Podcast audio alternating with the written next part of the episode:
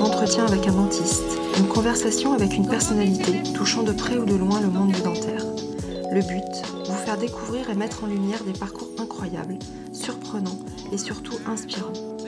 Mes invités ont su concilier leur passion et leur métier, ont fait de leur métier leur passion, ou ont eu le courage de tout quitter pour vivre celle-ci à 100%. J'espère que leur écoute fera naître en vous l'envie d'explorer d'autres domaines, et pourquoi pas de vous lancer dans un projet qui vous tient à cœur. En attendant, je vous souhaite une très belle écoute.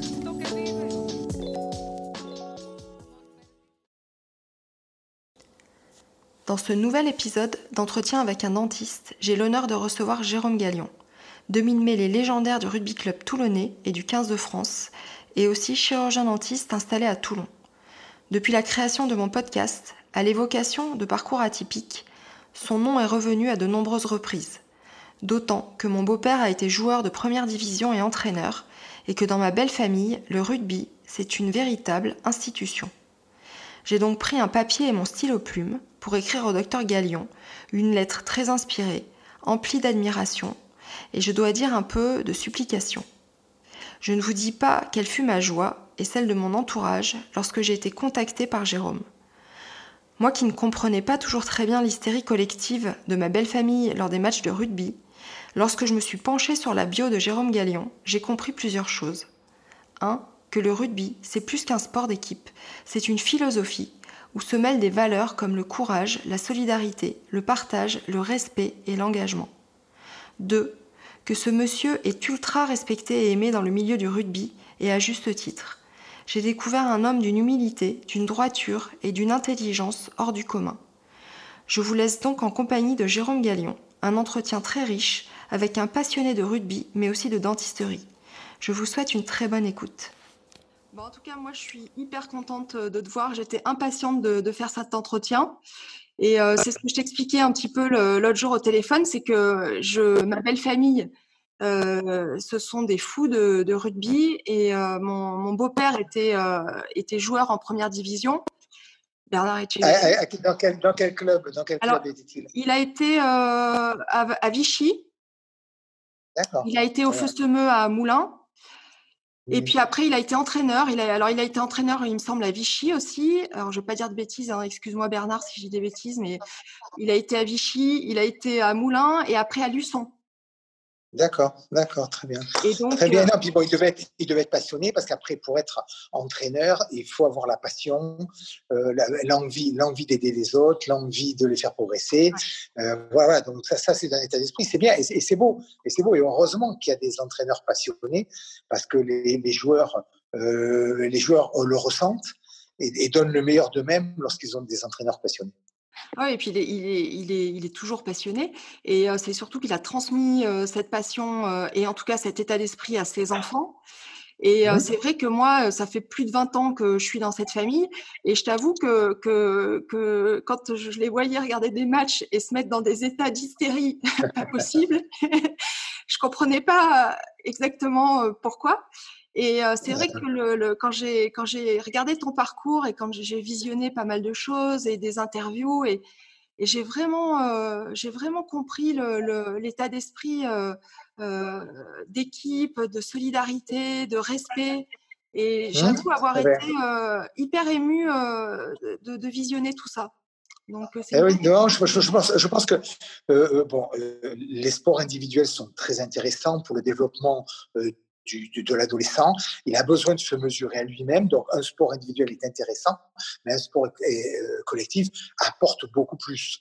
Parce que non seulement, donc, on doit donner le meilleur de nous-mêmes, mais en plus, il faut s'inscrire dans un collectif. Euh, il, faut, il faut accepter que les autres euh, jouent leur partition sans leur marcher sur les pieds. Voilà, et en jouant la sienne du mieux possible pour apporter aux autres l'essentiel, c'est-à-dire, c'est-à-dire euh, le, le, être déterminant sur un match. Ouais. Et qu'est-ce qui t'a donné envie, toi, enfant, de, de te mettre euh, au rugby? C'est terrible parce que ça n'a rien à voir, ça rien à voir avec la passion. En fait, en, fait, donc moi, moi de, base, j'aimais le sport. J'aimais le sport de tout petit, j'aime le sport, et, et, de tout petit, j'ai compris que j'étais un compétiteur. C'est-à-dire que si même même quand j'étais vraiment de tout petit, je je euh, si je faisais le, moindre jeu, il fallait que je gagne. Donc, après, je jouais au football, euh, ça me plaisait beaucoup. Euh, je jouais euh, dans le cadre de, de l'école. Euh, en, académie de, sport. Je jouais au foot au départ. J'étais, bon. Le, le, le, l'entraîneur était vraiment euh, très content de tout ce que je faisais. Et puis, euh, j'ai, j'ai basculé vers le rugby uniquement parce que le stade d'entraînement de rugby se trouvait très proche de chez moi et je pouvais y aller en vélo. Je n'avais pas besoin de prendre deux cars, deux bus on rejoindre le, le stade de, de, foot. Et donc j'ai changé pour le pour le rugby, voilà. Et puis ça m'a plu tout de suite. Ça m'a plu parce que j'ai trouvé qu'il y avait encore plus d'esprit collectif dans le rugby que dans le le, le, le football. Euh, moi qui n'étais a priori peut-être pas forcément euh, un, joueur hyper collectif euh, de départ, hein, de départ, d'essence. Hein, il y a des joueurs, ils sont hyper collectifs. Euh, on, sait qu'ils vont jouer, ils vont jouer dans, ils vont pratiquer un sport collectif, que ce soit n'importe lequel, le hand, le volet, tout ça, le basket ou, ou le rugby ou le foot. Mais ils vont, ils vont, ils vont vraiment s'appliquer pour les autres, ça leur plaît. Moi, peut-être pas forcément, je sais pas, sais, mais, mais j'avoue que dès que j'ai commencé le rugby, ça m'a, ça m'a vraiment énormément plu. D'abord parce que euh, euh chaque individu, quelle que soit sa taille, son poids, euh, sa vitesse, euh, pouvait s'inscrire dans, dans un collectif de rugby, puisqu'on voit qu'il y a les piliers qui, à l'époque, c'était quand même des, des, des, gens massifs, des fois un peu gros, mais qui, étaient, qui, qui, nous servaient beaucoup pour les mêler, pour, voilà, pour tenir les regroupements, pour tout ça, pour, pour aider, pas forcément pour, pour jouer le ballon, mais surtout pour aller le récupérer. Euh, après, il y avait les deuxièmes lignes, des longs, des, des longs joueurs à l'époque. Bon, ça a changé maintenant, ils sont beaucoup plus athlétiques, hein, mais c'était des, grands, des grands joueurs longilines qui récupéraient les ballons en touche. Voilà. Après, il y avait les coureurs, les, les, coureurs infatigables, c'était les troisièmes lignes. Voilà, les demi chargés d'orienter le jeu. Et après, derrière, les trois quarts avec euh, des, vitesses, des vitesses de course. Donc, chacun, en fonction de ses capacités, trouvait sa place et, pouvait, s'inscrire dans ce collectif en étant, euh, euh, en étant opérationnel. Moi, je trouvais ça très, très intéressant. C'est marrant ce que tu me dis parce que je, hier, je lisais une interview de, de ton fils qui, euh, qui joue euh, au rugby et qui s'y est mis. Enfin, il, il, expliquait que tu t'avais voulu qu'il qu commence euh, par d'autres choses et pas forcément par d'emblée par le, par le rugby. Et il disait la même chose que toi par rapport au foot, parce que je crois qu'il a, il a fait du foot. Oui. Il expliquait la oui, même oui, chose, qu'il avait, qu'il avait retrouvé une cohésion beaucoup plus importante dans, dans, dans le rugby. C'est marrant. Oui, tout à fait. Alors moi, simplement, ce que, j'ai voulu éviter, c'est que euh, les enfants, j'ai, deux fils, hein, que ces deux fils, qui ont maintenant euh, 30 ans, hein, mais euh, que ces deux fils euh, partent vers le rugby parce que le père a fait pareil. Non, ce que je voulais, c'est qu'ils apprécient d'autres sports. Donc, ils, euh, ils, faisaient du foot, euh, ils ont fait du ski, ils ont fait voilà, pas mal de choses, de la planche à voile, voilà, des tas de choses. et je voulais qu'ils viennent, s'ils devaient venir au rugby, qu'ils y viennent naturellement et d'eux-mêmes et que ce ne soit pas la voix paternelle qui leur, euh, qui leur indique que c'était un bon choix. Je voulais qu'ils le trouvent eux-mêmes, ce choix-là, et qu'ils trouvent que finalement, c'était vraiment un bon choix et qu'on se réalisait. Dans, un, dans ce sport-là, on pouvait se réaliser, quel que soit le poste, euh, voilà, euh, quelles que soient ses capacités, on, on s'amuse. Voilà, on s'amuse. C'est un sport qui est hyper intéressant pour ça. C'est que quel que soit le niveau, on peut s'amuser. Il euh, euh, y en a un qui a joué encore il y a, il a pas longtemps en, Fédéral 3, mais voilà, c'est très intéressant. Le, le, jeu est très intéressant, même si techniquement, il y a peut-être un peu des lacunes, ça rien, on s'amuse. Donc, donc c'était pour moi l'essentiel. Et je voulais pas qu'ils portent ça comme un boulet en disant bon, puisque le père en a fait, puisque le père a, bon, a, a été champion de, de, de, France, donc on va suivre cette lignée. Et j'en ai vu d'autres, des fils d'eux de joueurs qui, qui le faisaient, on voyait que les pauvres, euh, ils faisaient peine, ils faisaient peine parce qu'on voyait qu'ils ne prenaient pas de plaisir. Voilà, ils le faisaient un, un, un peu par obligation. Et tes parents, ils, faisaient quoi? Ils étaient sportifs aussi? C'est eux qui t'ont poussé à faire du sport? Oui, oui, les, parents, les, les, parents étaient sportifs. Mon père était sportif, il aimait bien, il aimait bien, il faisait du foot, il faisait du, euh, il faisait du ski, donc il aimait bien du tennis. Euh, voilà, donc il nous a tourné vers le sport. Il nous a dit voilà, le sport comme, comme moyen de, de, de s'éduquer par, par le sport. Et c'est exact que le, le, le sport m'a éduqué. Et le sport m'a changé. C'est exact. Moi, j'ai vu que tes, tes, frères aussi, tu as, as, deux frères. Euh, sont... Trois. trois, trois frères. Alors, voilà. Donc, moi, moi en fait, nous sommes une fratrie de quatre garçons et on se suit, et on se suit à, un an et demi d'intervalle. donc, donc, en fait, très tôt, on, on, a fait des équipes, que ce soit en foot, en rugby, deux contre deux, voilà, et on s'éclatait dire qu'on s'éclatait, c'était tout de suite la compétition, euh, la compétition. Et même si on jouait sur un terrain avec plein de cailloux, il n'y avait pas d'herbe, il n'y avait rien, on se, on se, on se tordait les, les, genoux, tout ça, mais ça fait rien. On jouait, on se plaquait, euh, c'était rugueux, mais c'était une très bonne école. Et il y avait la compétition. Et la compétition, ça finissait souvent mal parce que bon, forcément se disputait. On se disputait parce que bon, soit en foot, soit en rugby, euh, bon, euh, soi-disant on avait marqué un essai ou pas marqué, il y avait un en avant ou pas en avant. Voilà, on se disputait, mais on recommençait tout le temps, tous les jours, euh, et on jouait au tennis ensemble, et voilà, au ping-pong, au tennis. Tout était moyen de compétition. Et alors, ce, qui, ce, qui, ce que j'aimerais bien savoir, c'est qu'est-ce qui t'a poussé après euh, à choisir euh, le métier de chirurgien dentiste euh, Tu savais déjà ce que tu voulais faire quand tu étais petit? Non, pas trop. En fait, moi, je voulais, je voulais en fait être chirurgien orthopédiste. Ça, ça me plaisait beaucoup. C'est-à-dire, euh, une personne arrive, elle a un genou en compote, lui refaire son genou, tout ça. Voilà, moi, ça, ça, m'aurait plu infiniment. Et, comme mon père était dentiste, donc, donc nous, moi, moi j'ai démarré les études. Bon, j'étais, euh, j'étais, j'ai passé mon bac assez vite à 17 ans et je me suis retrouvé à la fac à Marseille. Et à l'époque, on passait dentaire, pharmacie, médecine. C'était un tronc commun. Donc on passait les trois. On prenait des options, euh, on prenait des options, euh, des, des, euh, des modules des modules d'options en fonction de ce qu'on voulait faire. Bon, moi j'avais choisi des modules dentaires, bon parce que je m'étais dit que médecine c'était peut-être un petit peu long, donc il fallait quand même que je vois. Et, en fait, à la fin de la première année, j'avais tout réussi médecine, dentaire, pharmacie. Donc je pouvais choisir. Mais bon, j'étais incapable. J'étais incapable. Pharmacie, ça m'intéressait pas trop en fait, et c'était une erreur parce que euh, finalement, je me suis dit après que très vite, euh, euh, en, étant joueur de rugby, c'était très intéressant de lâcher la pharmacie pour aller rentrer eh C'était plus intéressant que, que pharmacie, que médecine, médecine ou dentaire. Bon, et, j'ai hésité. J'ai hésité entre médecine et dentaire.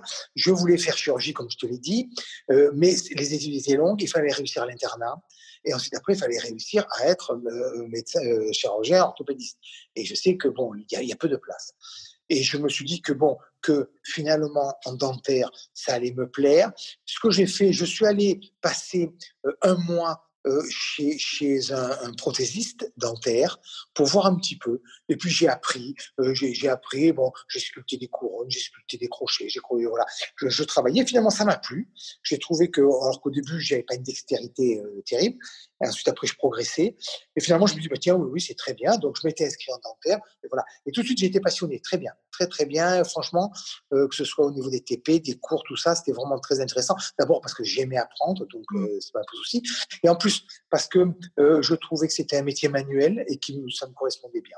Donc euh, euh, j'étais tout de suite très intéressé et j'ai pas regretté une seconde d'avoir choisi ce métier. Ton frère est dentiste aussi, vous êtes associé. il, était avant toi, enfin il a, il a eu le concours avant toi. Voilà, oui, lui, il était, il était en, seconde année quand j'étais en première année. Mais bon, après, euh, il s'occupait beaucoup plus de sa guitare que, que, des, que, que du dentaire. Donc, donc je l'ai rattrapé euh, en deuxième année. Euh, on a fait la troisième année ensemble. Mais après, il a redoublé la troisième. Donc, moi, je suis passé en quatrième année. C'est-à-dire qu'il a démarré avant moi, mais j'ai fini avant lui. Euh, donc j'ai fini en cinquième année. Et, et moi, alors euh, j'ai fini en cinquième année. Alors tu me posais la question, savoir si euh, à la fac on savait que je jouais au rugby. Alors en, fait, comme j'ai démarré tôt, 17 ans, 18 ans, 19 ans, on est en junior. Donc c'est tout à fait, c'est tout à fait anonyme. Et après, j'ai commencé à jouer en première, mais je tenais à, à, séparer les deux activités. Complètement, je voulais que ce soit hermétique. C'est-à-dire, je ne voulais pas qu'on me parle du sport quand j'étais à la fac et inversement. Donc, personne ne savait que je jouais au rugby, à part un prof, parce que j'avais été obligé de lui dire, parce qu'il fallait que je termine les cliniques un tout petit peu plus tôt que les autres pour, pour par qui j'avais dit, j'avais dit très discrètement, voilà, j'arrive un peu plus tôt, je commence à soigner un peu plus tôt parce que je voudrais partir avant 17 heures pour pouvoir euh, être sûr d'arriver à l'entraînement. Euh, donc, il m'a demandé un entraînement de quoi, donc j'avais été obligé de lui dire. J'avais dit, voilà, euh, je devrais rester très discret là-dessus. Donc, je lui faisais signe que si je pouvais partir. Donc, il me faisait un petit signe, de dire, oui, oui, ça va, j'ai compris. Et puis voilà, il, était, le seul à être au courant que je, que je partais, que je jouais au rugby. Et ça ne s'est su, ça ne s'est pas su en fait. Et l'histoire, elle est incroyable parce que euh, je termine en cinquième année. J'avais de bons résultats. Hein. franchement, j'avais de bons résultats. même, je crois qu'en troisième année, j'avais eu les, meilleurs, résultats de prothèses et de, tout. Parce que franchement, je, je m'appliquais. En fait, le sport a été une école d'éducation incroyable incroyable parce que je disais, l'application que je mets, je, trouvais déjà, déjà que le rugby, quand j'avais 15 ans, 16 ans, je jouais en, en, cadet, et d'avoir, de savoir que le, notre, notre entraîneur me disait qu'il comptait sur moi, je jouais déjà du mêlée, qu'il comptait sur moi, qu'il voulait que j'oriente le jeu, que je fasse ci, que je fasse ça. Il me donnait des responsabilités, je trouvais que ça me plaisait énormément, et donc je voulais rendre à cet entraîneur tout ce qu'il me donnait comme confiance. Et donc, et donc je m'appliquais comme un fou, comme un fou. Je voulais pas louper une passe, pas louper un choix. Quand je loupais un choix, j'avais envie de, me mordre les doigts. Euh, voilà, et j'essayais d'être vraiment très, très performant parce que ça me plaisait et parce que je voulais, vis-à-vis des autres, montrer que euh, euh, si on m'avait choisi, c'était pour quelque chose. C'est parce que bon, je, j'essayais de, de, donner le maximum de moi-même. Voilà. Et d'ailleurs, je faisais des entraînements tout seul. en plus des entraînements communs, je m'entraînais tout seul pour avoir la condition physique et pour être prêt. Je m'étais dit très vite que si j'avais la condition physique, c'était déjà une, une un, critère de moins à, penser puisque je savais que j'étais en forme, donc je pouvais tenir le match et je pouvais courir tant que je voulais, euh, à droite, à gauche, courir, faire les, faire les doubles rideaux, tout ça, sans avoir de problème de, conditions physiques. Donc ça, ça, ça, ça m'intéressait, voilà. Et j'ai essayé de, de donner, de, de, mettre en application au niveau de la fac et des cours la même, la même énergie et la même concentration que je donnais sur le terrain. Voilà. Et, et, et, franchement, j'essayais d'apprendre parfaitement de les, les, les euh, voilà, je, je, faisais des, mes TP tout seul le soir, je je me mettais ma radio et je, je, faisais mes sculptures, mes obturations canalaires, mes trucs de, tous les soirs. Mais ça, bon, ça me plaisait et je mettais vraiment beaucoup d'applications. Et, euh, euh, et quelquefois même, il m'arrivait de, de, de m'insulter parce que je ne me trouvais pas assez bon.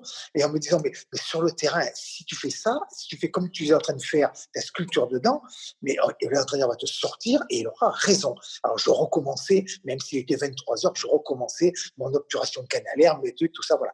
Et, et finalement, je trouvais que c'était un, euh, c'était un, très bon compromis entre euh, le sportif et le, et, le, et, et le, le, métier, le, métier qui demandait beaucoup d'attention, puisque tu, tu, tu, as le même métier, donc tu sais que ça demande beaucoup de concentration, beaucoup d'attention, et, donc ça provoque une, une fatigue nerveuse. Et je me suis très vite rendu compte que, en fait, cette fatigue nerveuse occasionnée, occasionnée par l'attention que tu portes l'attention et l'apostrophe, hein, que tu portes euh, à ton métier, disparaissait complètement par le sport. Mmh. C'est-à-dire que je, je, je, quand, quand j'avais une journée à la fac euh, et que je sentais que je, commençais à être un peu fatigué, je prenais vite mes affaires et j'allais m'entraîner, j'allais courir, me défouler, faire n'importe quoi, mais, mais courir, la chose, et je m'apercevais que la fatigue nerveuse disparaissait complètement, euh, annihilée, annihilée par la fatigue physique. Alors finalement, un, d'abord, je dormais bien, euh, et, deux, et deux, le lendemain, j'étais prêt et c'était épatant parce que j'étais vraiment prêt et neuf pour à nouveau aborder une nouvelle journée avec les cours le matin et après les cliniques, les choses, tout ça. Et j'ai, j'ai observé qu'ensuite après, parce que comme j'ai fini assez tôt à 22 ans, ensuite après, donc j'ai fait le service militaire et j'étais, euh, j'ai eu la chance d'être à la, euh, à l'hôpital Sainte-Anne pour, faire, mon service militaire. Donc, c'était vraiment hyper intéressant. Et d'ailleurs, euh, à, ce propos, euh, donc, quand, j'étais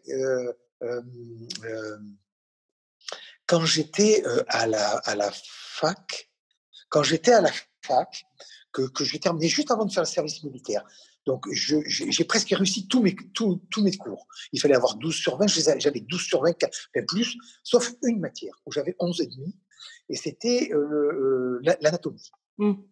Donc ça, c'était en quelle année? Ça, c'était en 77. En 77, donc moi, je joue en première depuis un an et demi, deux ans. Et donc, je préparais mon, mon concours. Euh, pour, pour, euh, bon, pour, voilà, pour finir et avoir mon diplôme. Et là, je le raconte parce que quand même, c'est vraiment particulier. Hein. Et, et, et bon, et euh, je n'ai aucune sélection, je n'ai rien du tout.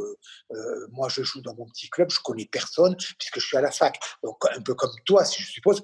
bon, moi, j'étais à la fac à Marseille, donc je, je, je, ne connaissais aucun joueur, si ce n'est un peu de Toulon, puisque j'étais démarré à Toulon. Et euh, donc euh, arrive la, euh, le grand l'équipe de France fait le Grand Chelem, d'accord? Et ils partent en, Argentine. Moi, j'en suis, je suis très loin de ça. Et il y a donc le le demi c'est Jacques Mmh D'accord? Il y avait un autre qui devait partir avec lui, c'était Richard Astre. Qui était, ils étaient en concurrence tous les deux. C'était deux, deux grands demi-mêlés. Hein. Et Richard Astre euh, euh, euh, refuse sa sélection parce qu'il a des impératifs professionnels et donc il ne peut pas y aller. Donc le, troisième qui devait y aller, je ne sais plus qui c'est, je crois de Montferrand, fort, il dit non, non, moi j'ai des examens, je ne peux pas y aller. Euh, le quatrième ne peut pas y aller, le cinquième ne peut pas y aller, etc. Et en bout de liste, ça devait être moi, en bout de liste vers le septième ou le huitième, et on me demande si, si je veux bien partir. Et moi je dis, ben oui, moi je veux bien, mais je ne sais pas quand, quand est le départ. Et puis surtout, c'est que moi j'ai mon, mon, examen, moi, et tout, je, je, je fais. C'est-à-dire que moi, il était hors de question que je passe en septembre certaines matières, euh, ça ne m'intéressait pas du tout. Et, et, donc voilà, il fallait pour ça que je réussisse toutes mes, toutes mes, toutes mes matières. Et donc, je réussis toutes mes matières, sauf une, où j'ai 11 et demi, il me fallait 12. Donc, je vais voir le prof, et le prof, donc, il me reçoit, et je lui dis, voilà, euh, il se trouve que je dois prendre l'avion euh, dans, dans quatre jours, et, je voulais savoir si je pouvais passer mon, mon, oral avec vous assez vite parce que je dois partir. Il me dit, il me dit mais il doit partir en vacances. Et il me dit, tu ne pouvais pas prévoir. Il me dit, non, non, mais, non, non, je pars pas en vacances. Je pars avec l'équipe de France de rugby jouer en Argentine. Et là, le gars, il me regarde de haut en bas. Alors, je suis pas grand, pas épais. Il me regarde, il me dit, mais avec euh, Rive, euh, Embernon, et, il me cite les noms des joueurs qu'il avait vus au deux tournois. Et je dis, ben, ben, oui, oui, je suis sélectionné. Et là, il me regarde et il doit, il doit se dire, il me prend pour un imbécile. il me prend pour un imbécile. Il croit, il croit que je, je ne connais rien.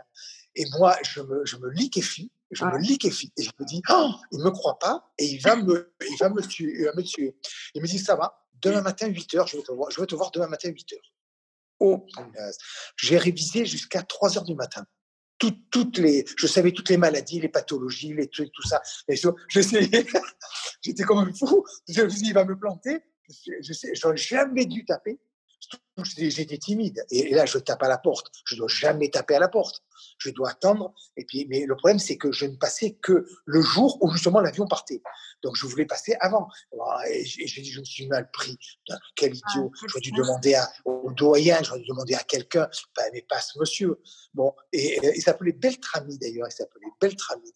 Et quand il m'a regardé de haut en bas, oh, j'étais mais décomposé, vraiment décomposé. il ferme, donc il, ferme la porte un, un peu, un, peu sèchement, et je me dis, ça y est, ça y est, je suis, je suis foutu je suis foutu. Et au total, donc le lendemain matin, bon, il me reçoit, il y a, il y a, trois, trois, autres étudiants, hein. on était quatre, et il commence à poser des questions. Moi, il commence à me poser un truc sur euh, euh, chambrer les rondelles, le bidule, le ci, le là, bon. Euh, et je vois qu'il bon, il me posait des questions, il voulait savoir quand même si je savais. Après, il me posait, plus ça allait, plus il me posait des questions faciles. Euh, donc, je voyais que bon, ça allait mieux. Et puis, bon, à la fin, il me dit, bon, ça va, c'est bien, très bien. Euh, là, tous les, tous les quatre, c'est bien, vous avez bien bossé, tout ça, c'est bien. Et puis, à la fin, il me dit, bon, et puis euh, il dit toi bonne chance alors. et là, j'ai compris que il avait dû se renseigner et ça on me l'a dit après. Il s'était renseigné le soir et, il avait dû regarder, il avait dû regarder et donc à l'époque il n'y avait pas internet, il avait dû regarder et voir qu'effectivement j'étais sélectionné. Mais comme j'avais été extrêmement hermétique en fac, oui, ça, ça, lui a paru un peu dingue. Et voilà, ça avait paru complètement. D'ailleurs, il y en a. Euh, euh, après, au moment où je faisais service militaire, je fais une aparté, je me suis retrouvé en équipe de France euh, euh, euh, à faire le tournoi. Et c'est là qu'il y en a qui m'ont vu, qui m'ont dit, mais, mais il est à la fac, lui. Mais on ne savait pas, on ne savait pas. Et comme j'étais en train de préparer ma thèse, après, les gens me regardaient, me disaient, mais, mais tu joues au rugby, toi? Jamais on n'aurait pensé que tu joues au rugby. Voilà. Mais je trouvais que c'était nettement mieux. C'est pour ça, moi, surtout, surtout, je ne voulais pas être avantagé. Voilà, avantagé. Euh, éventuellement, mmh. qu'on me, fasse des facilités parce que, euh, parce que je, je m'entraînais, etc. Non, non, le rugby, c'était le rugby et, la fac, c'était la fac. Voilà, je voulais avoir mon diplôme sans avoir d'avantage. Euh, voilà. C'était et, et, je trouvais que c'était mieux parce que euh, non, parce que j'estimais que ça aurait été euh, anormal qu'on me donne des matières uniquement parce que je faisais du sport, un peu comme on fait aux États-Unis où ils ont des points parce qu'ils sont très performants en sport. Ça ne veut pas dire qu'intellectuellement ils le sont. Donc, donc euh, euh, voilà, je trouvais que c'était beaucoup plus. Et, et, là, et lui, donc lui, je me suis appliqué, ce professeur Beltrami, à lui envoyer des cartes postales. Parce que quand on, est, quand, quand, on part en tournée ou quand il y a des matchs internationaux, il y a des cartes postales avec la photo de tous les joueurs qui a été pris en début de tournée.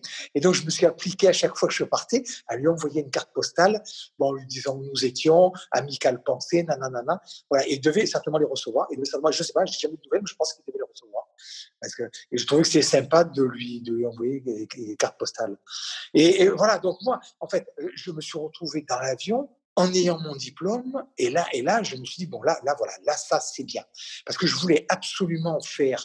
C'est là aussi, il faut, tout calculer. C'est-à-dire que moi, euh, je, je, voulais concilier les deux. Pour moi, il était impossible, impossible que je fasse l'un sans l'autre. Voilà, je ne voulais pas abandonner l'un par, par rapport à l'autre, quoi, parce que les deux me plaisaient énormément. Et surtout, c'est que je trouvais des ressources dans chacun des deux. L'un étant une fatigue physique, comme j'ai dit tout à l'heure, et l'autre était une fatigue nerveuse. Et donc, et, les deux, et les deux faisaient que j'arrivais à très bien combiner et que, et, que en fait, le, la fatigue physique euh, euh, me faisait éliminer la, la, fatigue euh, nerveuse et, et, inversement. Et d'ailleurs, tu, tu, dois t'en apercevoir. Si tu fais du sport, tu dois t'en apercevoir. C'est-à-dire qu'un un bon footing, un bon footing quand tu es fatigué, moi, il m'arrivait, il m'est arrivé de partir marcher pendant une heure et, le, le, le, soir et il fait nuit, je vais, je vais marcher, il est, il, est, il est 20h30, je vais marcher pendant une heure. Et je sais que ça va me faire un bien fou plutôt que de, de, de venir, de me caler devant la télé ou de m'enfermer encore. On est déjà enfermé dans un cabinet, je vais pas en plus m'enfermer dans une salle. Oui, non, pour moi, c'est vital, c'est indispensable. Mais euh, c'est vrai que je me, je me, pose la question en même temps que tu me parles, parce qu'aujourd'hui, le, le, rugby, c'est complètement professionnel, alors qu'à ton époque, la, la, grande majorité, bah, tous les rugbyman avaient deux professions. Enfin, ils avaient un et, euh, même en international. Aujourd'hui, euh, tu crois que ça t'aurait euh, plu à ce point la, la, J'en suis pas certain. J'en suis pas certain. Tu me posais aussi la question de savoir si, euh, euh lorsque je revenais d'un match international ou d'une compétition, euh, euh, qu'est-ce qui se passait au niveau du cabinet? Il se passait que euh, c'était le blackout. C'est-à-dire que stop, on en parlait cinq minutes et après c'était terminé terminé. Euh, j'en parlais de tendu avec certains patients qui étaient des supporters, bon, euh, qui venaient, qui me posaient deux questions, je répondais. Mais euh, en, en, aucun cas, j'amenais la discussion là-dessus, jamais, jamais, parce que j'estimais d'abord que la personne qui vient elle a le droit d'être soignée sans qu'on lui parle d'autre chose, parce que si elle vient, c'est qu'elle est concentrée sur son problème de, euh, de, dentaire, et que moi, je dois être concentré pour lui apporter la meilleure réponse, et pas entre deux passes de rubis ou deux coups de pied ou un drop. Quoi.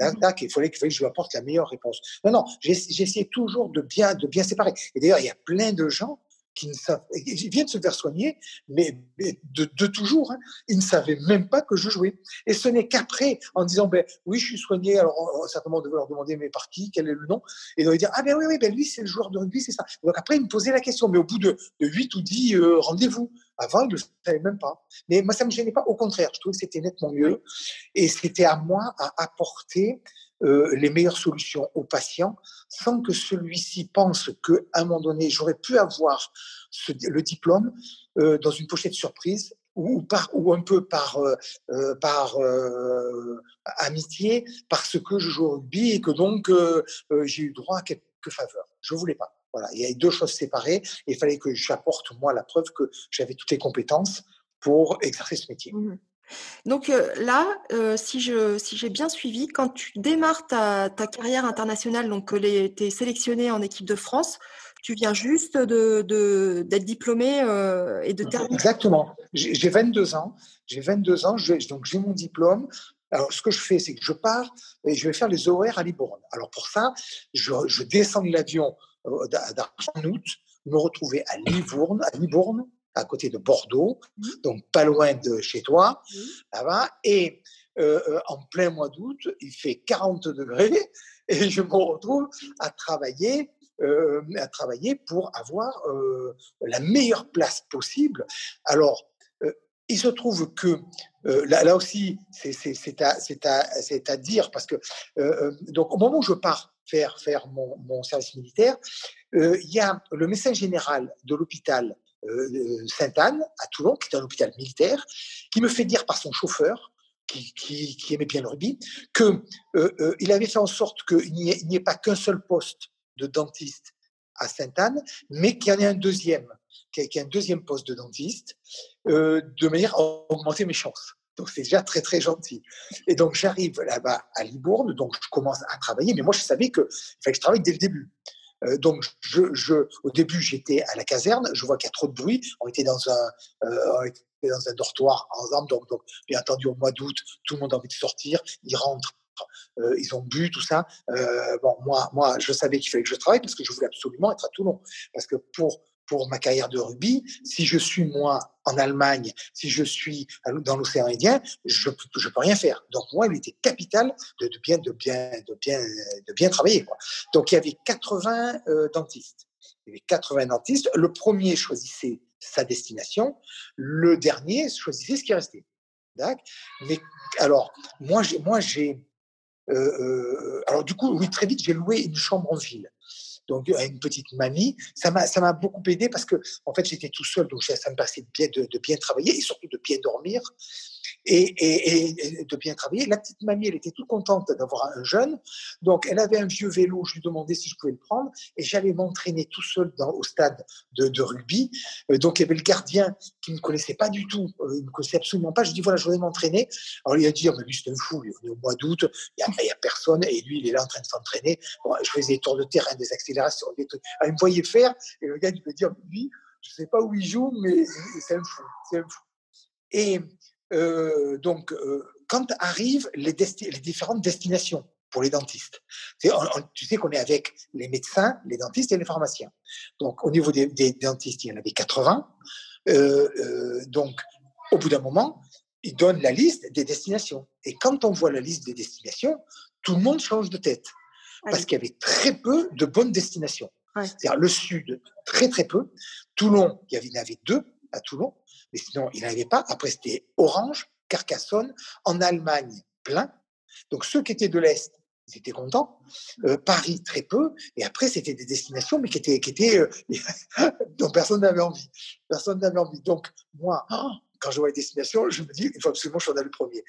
Et euh, donc, je revenais d'Argentine, où ça s'était plutôt bien passé. J'avais fait la tournée avec l'équipe de France. Ils venaient de faire le Grand Chelem. Donc, pour eux, pour les, joueurs de l'équipe de France, c'était un peu une, une, une, tournée récompense. Bon, ils jouaient tout ça. Moi, moi, je me suis dit, bon, il faut, il faut que je, j'élève mon niveau de jeu, parce que là, je joue avec des internationaux. Moi, je ne sais pas quel niveau j'ai par rapport à eux. Bon, si on m'a choisi, c'est que c'est certainement un peu par défaut, comme je l'ai dit, parce qu'il y avait beaucoup de défections. Mais bon, il fallait que je montre quand même que j'étais à près au niveau. Donc moi, je m'appliquais comme un fou. Et puis j'avais dit tout de suite à Jacques Fourou qu'il était le, le, numéro un, mais il n'y avait pas photo. Et on n'était pas en concurrence. Il y avait trop de différence entre lui et moi. Voilà. Donc moi, j'ai dit, moi, moi, je viens pour apprendre. Hein. Euh, moi, je suis derrière toi. Tu, voilà, je, viens pour apprendre. De manière qu'ils sentent qu'il n'y a, pas une concurrence effrénée ce qu'il avait mis, de, ce qu'il avait mis euh, plutôt à l'aise. D'accord? Et puis il était très sympa. Il était franchement très sympa. Moi, moi j'ai joué les matchs de, euh, de deuxième zone du, du, mercredi. Et les tests, bien entendu, ce sont les, les titulaires, euh, les titulaires indiscutables qui ont joué les tests. Et, euh, et donc au sortir de la, de la tournée, euh, moi j'arrive à Tours, euh, je, suis, je suis content. La, la, tournée se passe bien, je joue plutôt correctement, ça va, moi je m'applique, donc ça va, ça se passe plutôt bien, très bien. Et je me retrouve au, au et à la fin de la tournée, le directeur de la tournée me pose la question, et comme il pose la question à tous les joueurs, qu'est-ce que tu fais cet été et qu'est-ce que tu fais l'année prochaine? Et moi, je dis, mais moi, je fais mon service militaire. Et donc, est-ce que, donc, ça a été rapporté à la Fédé, alors est-ce que ils se sont crus obligés de, je ne sais pas, moi, j'avais rien dit à personne. Normalement, j'aurais dû aller euh, au bataillon de Joinville. Je n'avais pas envie d'aller au bataillon de Joinville parce que, toujours pareil, moi, je voulais être à l'hôpital Sainte-Anne.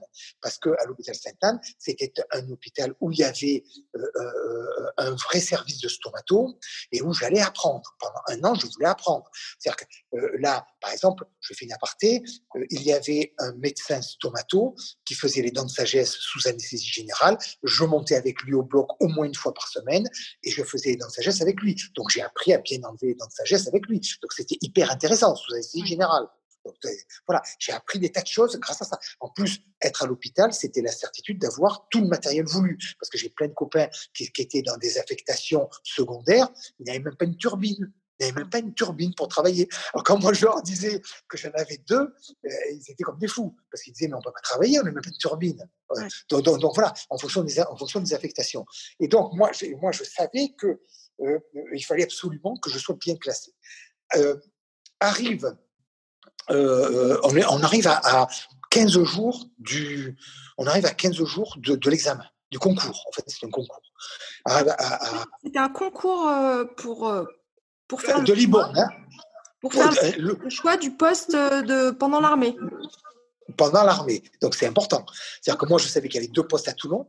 Donc, il fallait absolument que je sois le mieux placé possible pour essayer d'avoir un de ces deux postes. Ou voir le, le, médecin-chef, le médecin amiral euh, qui était à, à l'hôpital Sainte-Anne m'avait fait dire aussi qu'il fallait absolument que je sois dans la troisième région maritime c'est divisé en trois régions. Hein. Euh, la France est divisée en trois régions. Il fallait absolument que j'ai un poste dans la troisième région maritime.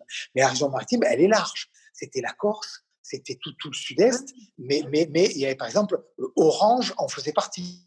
D'accord? Et je crois même que Carcassonne en faisait partie. Donc j'avais, j'avais quand même quelques postes. Il fallait absolument que j'en ai un. Mais moi, je voulais Toulon. Je voulais Toulon parce qu'il m'avait dit, même, même en Corse, même, il m'avait fait dire, même si j'ai un poste en Corse, après, il me faisait affecter donc, moi, c'était sympa, c'était très sympa. Et donc, arrive le jour, le jour des résultats. Et voilà. Et donc, bon, on est, on est dans le grand amphithéâtre. On est les 80 dentistes et il démarre. Le premier, pam, il descend. Euh, il dit, moi, je vais aller en Guadeloupe. Pam, il prend, donc, le, on, lui met tout de suite son, son affectation et il s'en va. Il prend son train et il s'en va. Et ainsi de suite. Arrive le dixième. Dixième, il dit, moi, je veux Toulon. Donc, oh punaise, bon. Moi, je me dis, il ne reste plus qu'un poste. Et moi, je suis, et moi, moi, je suis 18e. Ouais, c'est pas mal. je suis 18e sur 80. mais donc, je sais qu'il y a quand même 8 personnes avant moi, dont un copain qui est à côté de moi, qui est à la, fac avec moi, et, et, qui, lui, qui lui est 16e. Moi, je suis 18e, et il se trouve par un hasard incroyable un gars qui est devant nous, qu'on ne connaît pas du tout, il se retourne et, comme il, nous entend parler de la Corse, euh, de tout et tout, et lui, et lui, il dit euh, euh oh là, moi non, non moi euh, en Corse j'irai pas. Moi en Corse je je, je, je, n'irai pas. Par contre, je choisirai Toulon. Oh, donc je dis, oh, ça, je rapper, je n'aurai pas Toulon. Et donc je dis à mon copain qui est juste devant lui, devant le, qui est 16e, je lui dis, écoute, prends Toulon prendre Toulon. Et moi, parce qu'il me dit, mais moi, Toulon ou la Corse, moi, il me dit Toulon ou la Corse, c'est pareil. Il me dit Toulon ou la Corse, c'est pareil. De toute façon, il habitait, il habitait dans la vallée du Rhône. Donc il me dit, moi, Toulon, Toulon ou la Corse, pour moi, c'est pareil. Donc prends Toulon, prends le poste. Et comme le gars venait se retourner en disant, je ne prendrai pas la Corse, donc moi, le gars, il prend Carcassonne, et moi, 18e, je prends euh, la Corse. C'était Aspreto en Corse, à Ajaccio.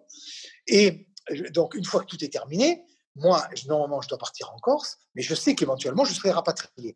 Et je vais voir le colonel, je vais voir le colonel et il descend. Et le colonel, je l'avais vu 15 jours avant. Il m'avait fait convoquer. Et bon, moi, je suis surpris parce que je dis, mais pourquoi je suis convoqué? Et lui, donc, je rentre et je me présente, aspirant euh, gagnant, et je, me mets au garde à vous. Il me dit, repos. Et c'était un, un petit bonhomme, c'est un tout petit bonhomme derrière son bureau et je le vois qui s'excite. et il me dit, et il me dit j'étais mais sidéré, sidéré. Et il me dit, c'est vous Galion? Et je dis, oui, oui. Dites-moi, vous. Alors, il me pointait du doigt comme ça, vous. À part le ministre de la Défense, tout le monde m'a appelé. Mais qui êtes-vous? Et moi, je tombe des nues complètement. Et je dis, mais, mais non, rien. Moi, je, je suis euh, aspirant et je voudrais euh, Et je vais faire mon service médiaire de la fédération l'avait appelé, le, directeur de cabinet du ministre de, la Défense l'avait appelé, le ministre des Sports l'avait appelé. Il me dit, mais si vous pensez un instant que vous allez être euh, euh favorisé, alors là, vous pouvez travailler parce que la, faveur, vous n'en aurez pas. Alors moi, je pars, mais je dis, mais, mais j'étais décomposé et je me dis, mais, mais, qu'est-ce que c'est ces histoires? Moi, j'avais rien demandé. Et je me retrouve embringué dans un, dans un truc là où je me dis, mais ça retrouve, il va me saquer alors que j'ai rien demandé du tout.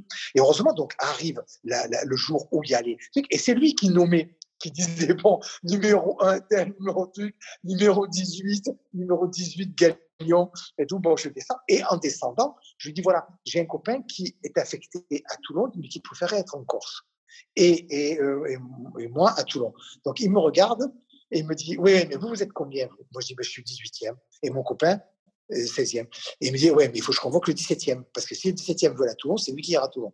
Oh, et, je lui dis comme ça, tout, de gauche, je dis, mais non, il est de Carcassonne, il a choisi Carcassonne. Je dis ça comme ça, au flanc. Et Carcassonne, ah bon, ben ça va très bien, il dit rien, il signe mon papier, et je suis parti en courant. Je suis parti en courant. C'est de la stratégie, ça, euh, J'en sais rien, mais je voulais tellement avoir le poste de Toulon que j'aurais été prêt à le mordre. Le, le, ça n'aurait pas été une bonne idée, mais je pense que j'aurais fait. Et, euh, non, non, mais bon, je trouvais que bon, il était un peu vache. Il était un peu vache. Bon, euh, j'ai vu qu'il n'avait aucune faveur. Mais par contre, par contre, je continue à m'entraîner et juste à la fin, juste avant que, que ça se termine, je vais m'entraîner sur le terrain et le monsieur le, président du club de Libourne, de rugby, je le vois s'avancer. Parce que l'entraînement de rugby avait démarré complètement à la fin. Là, on, était, on était donc en septembre. Le, rugby avait démarré à Libourne, bien entendu. Et je vois s'avancer un monsieur. Il me dit Je suis le président du, club de Libourne. Ah, je dis ah, bon, oui, bonjour monsieur, je suis en train de m'entraîner, j'espère que je ne vous gêne pas. Non, non, pas du tout, pas du tout. Il me dit J'ai appris qui tu étais.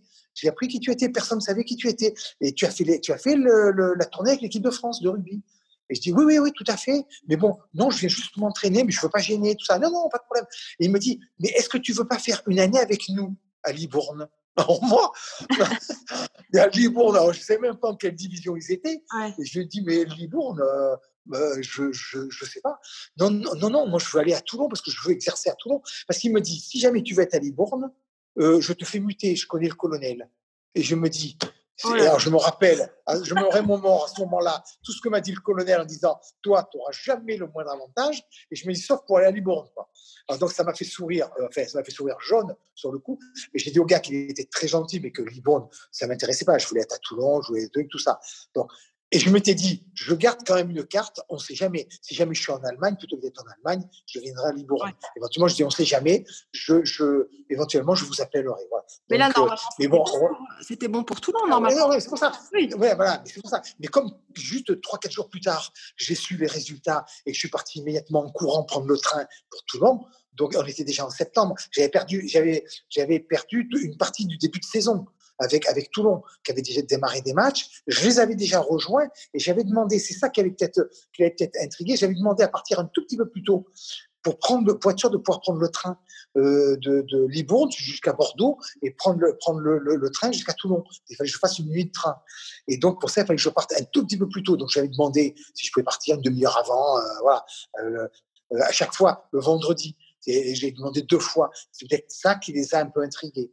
Euh, alors que je disais pas, euh, voilà, je disais pas pourquoi, je disais rien. Mais, mais donc du coup, je me suis retrouvé à Toulon. J'étais ravi de d'être à Toulon, quoi, à l'hôpital. Ça, ça m'a. Mais du coup, ça m'a libéré parce que à 17 h à, l'hôpital, c'était terminé, et donc tous les soirs, je m'entraînais. donc voilà. Pardon? Toulon, vous étiez en, à quelle, en quelle division à ce moment-là ah non, non, on a toujours été en première division. Euh, moi, j'ai toujours joué en première division à Toulon. Hein. on était en première division. Et donc, le, les entraînements avaient démarré et les matchs, les matchs démarraient aussi.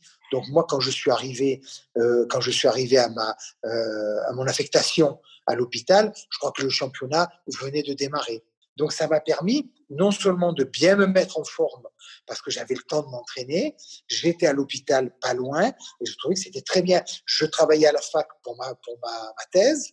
J'y allais, j'avais le droit à mon mardi. Ton épouse est aussi chirurgien dentiste Elle l'était, oui, oui, elle, s'est arrêtée. Elle s'est arrêtée, mais elle l'était, et on s'est connus à la fac. Et elle, elle était, elle, elle était euh, encore euh, en cinquième année quand moi j'avais terminé. Donc comme, comme je faisais, euh, comme je, je, travaillais ma thèse, puisqu'à l'époque, je ne sais pas si maintenant il faut le faire, mais à l'époque il fallait passer sa thèse pour pouvoir s'installer. Mmh. Maintenant, je ne sais pas s'il faut la passer aussi. Ah oui, oui c'est obligatoire, oui. Bon, ben voilà, c'est pareil. C'est pareil. Voilà. Donc, moi, je, je préparais ma thèse tranquillement à, à, Marseille. Et c'est là que les profs euh, ont commencé à comprendre que je jouais au rugby. Parce que sinon, ils ne le savaient pas. Et c'est quand ils ont commencé à me, voir jouer le tournoi des cinq nations euh, qu'ils ont compris que je jouais. Sinon, ils ne savaient pas. Ils ne savaient pas. Quand ah. je préparais ma thèse, ils ne le savaient pas encore. Donc, tant mieux. Attention, moi, tant mieux. Comme ça, euh, je. Il n'y avait pas une discipline qui pouvait l'autre. Je, ne voulais pas. Je ne voulais pas. Quelquefois, d'ailleurs, je rentrais des matchs, j'étais, mettons, en cinquième année, je rentrais des matchs de rugby, il était 3 heures du matin euh, de, de, de, Biarritz ou de, n'importe où.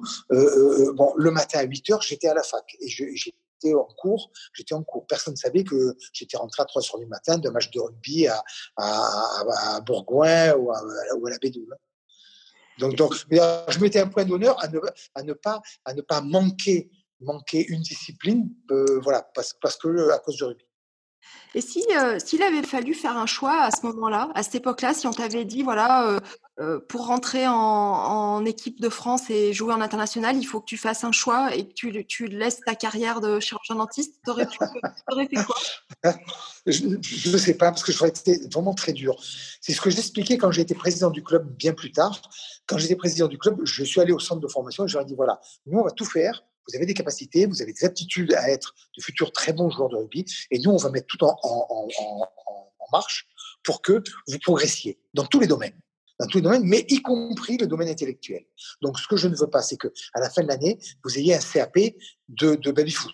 Ça m'intéresse pas. Baby-foot, ça m'intéresse pas. Par contre, en fonction de vos capacités, capacité intellectuelle, on va, on va s'arranger pour vous faire progresser. Si, tous ceux qui, qui, vont pouvoir passer le bac, on va les aider. On va les aider. Vous allez passer le bac, vous allez, vous allez être de, de, de non seulement de très bons joueurs de rugby, mais vous allez avoir un diplôme un diplôme, mais même un diplôme d'électricien, diplôme de.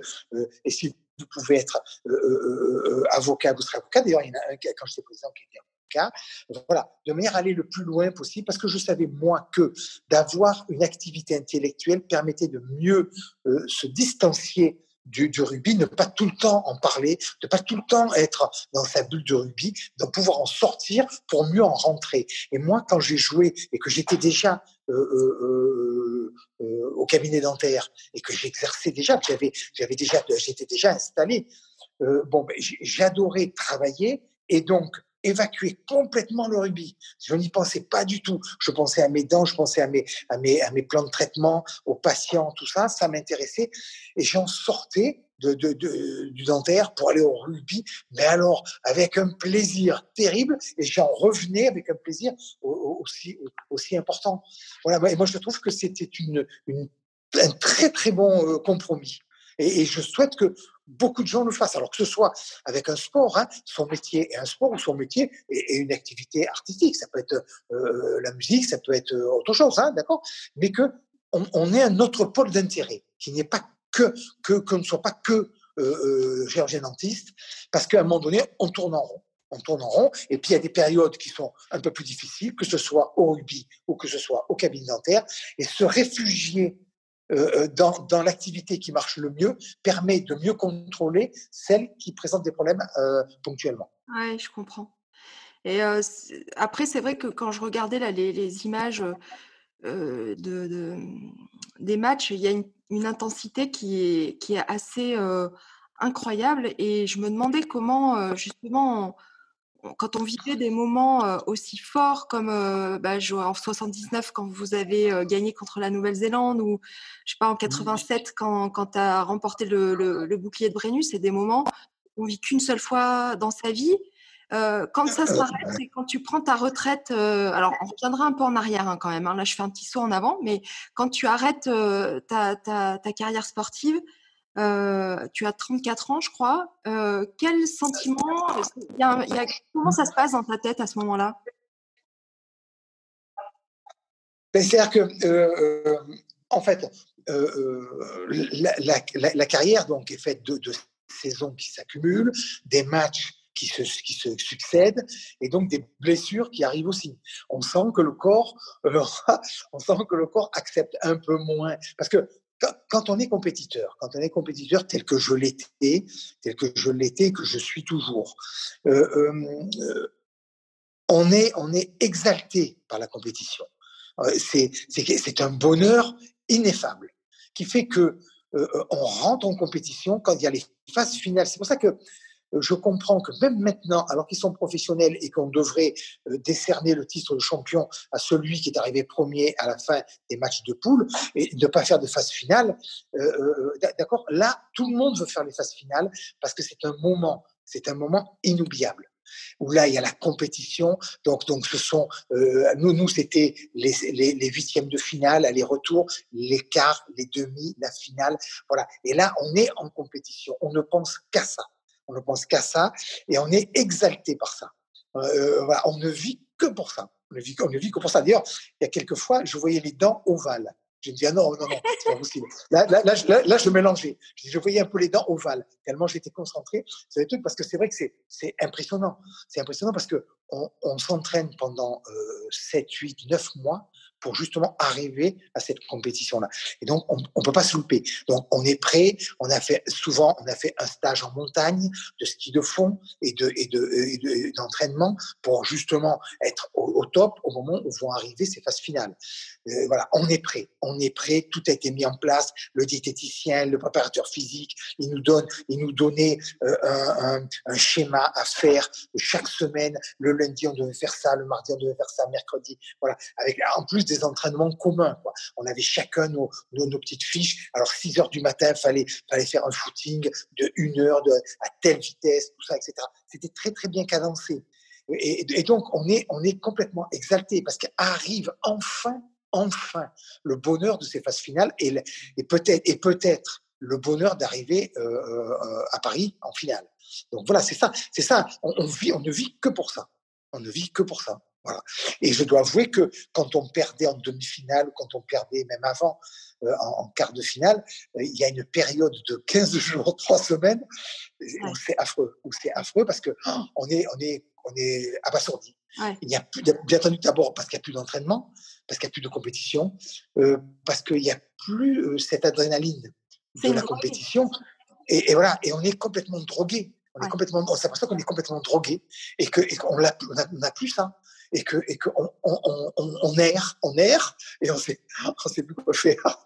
Alors moi, heureusement, je me remettais au travail avec un peu plus d'intensité parce que c'est vrai qu'il y avait des cas quand c'était un peu, un peu difficile, et puis tout le monde l'a vécu, quand c'était un peu difficile, euh, un, un, cas difficile qui demandait beaucoup de concentration, bon, je disais aux patients, bon, il faut attendre un peu la cicatrisation de la gencive, le truc, tout ça, et pom, je reportais, je reportais juste après, quoi je reportais juste après pour, pour être à ce moment-là vraiment concentré sur ce que j'allais faire parce que c'était un cas un peu, un peu important avec plusieurs provisoires à mettre, etc.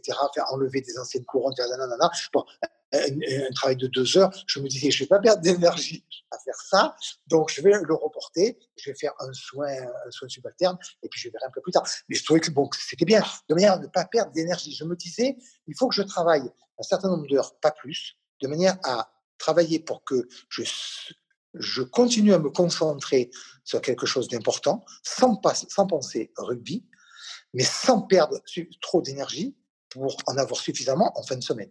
Ok, d'accord, c'est l'essentiel quand même, hein parce que si j'arrive, sur les genoux en fin de semaine, et c'est ce que j'ai fait pendant toute ma carrière, c'est-à-dire je travaillais suffisamment, mais pas trop. Tu je, je faisais... combien de jours par semaine tu travailles ou tu travaillais tu as gardé le même rythme? euh, Mais j'ai gardé toujours un peu ça. Je travaillais euh, lundi, mardi, mercredi matin euh, euh, jeudi, jeudi, et vendredi matin. Voilà. C'est tout. Voilà. Je faisais ça, et qui fait que vendredi midi, j'avais fini. Qui fait que je savais que je récupérais vendredi après-midi, vendredi soir, il y avait l'entraînement, soit il y avait des déplacements, soit il n'y avait pas de déplacements, mais ça me permettait aussi de voir un peu les gosses, et ça me permettait aussi de souffler. Voilà. Et puis, et puis, je dis, je ne les veux pas, mettez-les après, voilà de manière à, à avoir une, une, cadence qui, qui me. D'ailleurs, je, crois que chacun est fait pour une certaine cadence. Moi, je sais que je ne peux pas travailler de 7 heures du matin à 7 heures du soir, je ne peux pas le faire.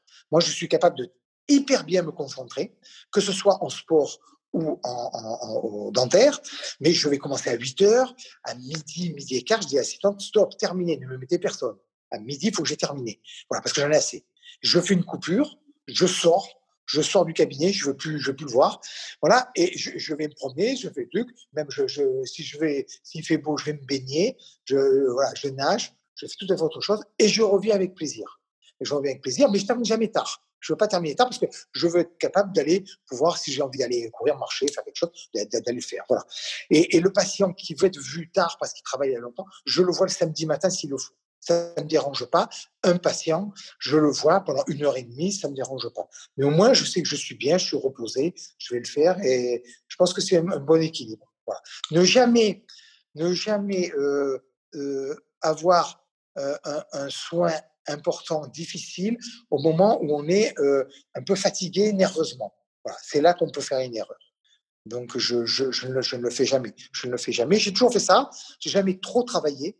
Je me suis jamais laissé manger. Et je disais toujours aux assistants, d'ailleurs, je barrais à l'avance. Hein. Sur mon cahier, je barre, je barre à l'avance. Hein, de manière à être sûr que, que voilà, je, je ne, je n'en, je n'en fasse pas trop. Voilà, de manière à garder toujours de l'énergie. Et c'est ainsi que j'ai compris que euh, moi, le, le, le blackout, euh, le, le, burn-out, c'est pas pour moi. C'est pas pour moi. moi, ça, ça m'est, je ne comprends pas comment on peut avoir un, un burn-out. Quoi. C'est, c'est impossible. Quand, quand, on sait, quand on sait se, se, se, euh, euh, se jauger et savoir, parce que, en fait, il y a j'ai compris très vite qu'il y a la fatigue physique et qu'il y a la, au niveau euh, mental, il y a la saturation mentale. Mmh. D'accord? C'est ce que tu vis toi aussi au cabinet. Et la saturation mentale, c'est quand tu commences, quand tu arrives au cabinet et que, alors que tu démarres, tu sens que c'est un peu pesant. Tu sens que la sonnette, elle sonne et qu'elle est un peu forte. Que l'assistante, elle parle un peu trop fort. Que les coups de téléphone, il y en a un peu trop. Que la turbine, elle, elle fait un peu trop de bruit et tout ça. Voilà. Là, ce sont ces premiers signes qui te disent que tu es en saturation mentale. Donc là, plus tu rentres en saturation mentale et plus tu auras des difficultés à en sortir. C'est ce que les gens ne comprennent pas. Moi, quand je comprends que tout de suite, je comprends que je suis un petit peu en saturation mentale, immédiatement, je dis à l'assistante, écoutez-moi, barrez ce, lundi-là, par exemple, barrez tous les rendez-vous. Je ne serai pas là. Ah bon, bon, vous serez pas là. Alors j'invoque, des fois j'invoque un truc, de manière à me faire samedi, dimanche, lundi, ne serait-ce que trois jours. Le troisième jour me permettant de bien récupérer, hop, voilà, je gomme cette saturation. Et je, je reviens, je suis bien. S'il faut que je prenne trois, trois, quatre jours, cinq jours, je le fais. Parce qu'il y, y, a des gens qui disent non, non, non, je pars en vacances le, le 22 juillet. Non, non, ils sont fatigués le 1er juillet. Mais non, ça fait rien. Je, fais, je fais mes trois semaines, ça fait rien. Je bourre, je bourre, je bourre. Après, je suis en vacances. Le seul problème, ce qu'ils n'ont pas compris, c'est que s'ils sont en saturation mentale pendant trois semaines, ils vont mettre trois semaines à éliminer cette saturation mentale, c'est-à-dire les trois semaines de vacances. Alors qu'en fait, normalement, au bout de trois jours, la saturation mentale, elle n'y est plus.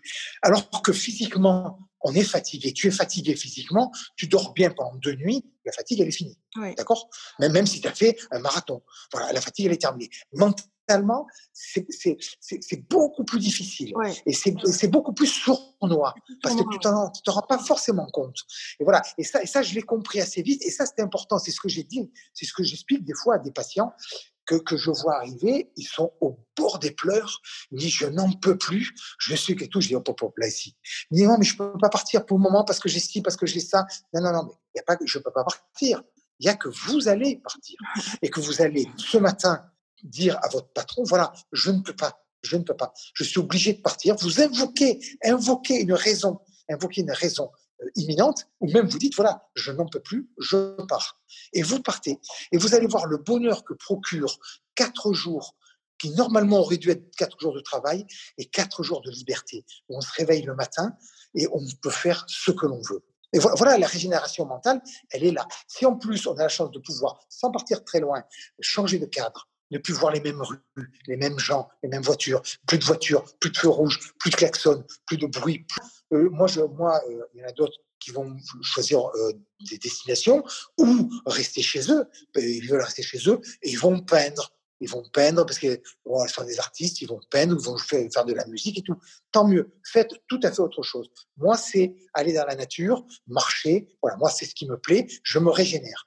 Moi, je vais faire deux heures de marche au-dessus de Toulon et je me régénère complètement euh, au contact de la nature. En plus, la vue est magnifique. Donc, voilà, c'est voilà, ça. Et je crois que chacun doit euh, apprendre, euh, chacun doit apprendre à, se connaître pour, essayer, de bien évoluer. Non, c'est le tout petit qui rentre. C'est le, fils de, ma fille qui, rentre parce qu'il se demande, il m'entend parler et il se demande ce que, ce que je dis. Il doit trouver que je parle trop. Voilà. non, c'est une aparté. C'est le, le, petit Charles. Il a deux ans, mais il veut que je joue avec lui. Euh, donc, c'est normal.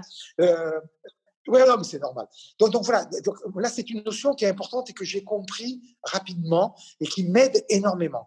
C'est-à-dire être capable de, en se connaissant, dire, voilà, même si je suis à 15 jours de mes vacances, de mes grandes vacances, il faut que je coupe parce que je suis en saturation. Je rentre en saturation mentale, stop, j'arrête, j'arrête. Et je dis aux assistantes, barrez, barrez. Alors là, des fois, elles sont c'est le capitaine euh, qui, parle euh, un peu dans ces cas-là. On a l'impression de, te retrouver euh, quand tu. peut-être, peut-être, oui, oui, oui, peut-être, oui, parce que parce que le poste faisait que on, dirigeait la manœuvre quand même. Donc mon poste de demi-mêlée faisait que je dirigeais les avants, que j'aimais ça, que j'aimais les avants J'aimais les avants parce que parce que ben, c'est eux qui me sauvaient. Hein. Si j'ai pas d'avant, je je fais rien. Hein. Donc c'est eux qui me livraient les bons ballons et donc il faut savoir les remercier, il faut savoir les apprécier, il faut savoir voilà, d'accord? Et, là et là c'est là c'est pareil dans un cabinet dentaire, c'est pareil, c'est prendre les bonnes options au bon moment. Un patient qui arrive, je demande bon a-t-il mal, n'a-t-il pas mal? Bon s'il a vraiment mal, je le prends. Ça doit durer 6-7 minutes, pas plus, pour le soulager. Je vais le soulager pour qu'il n'ait pas mal. C'est tout, je dis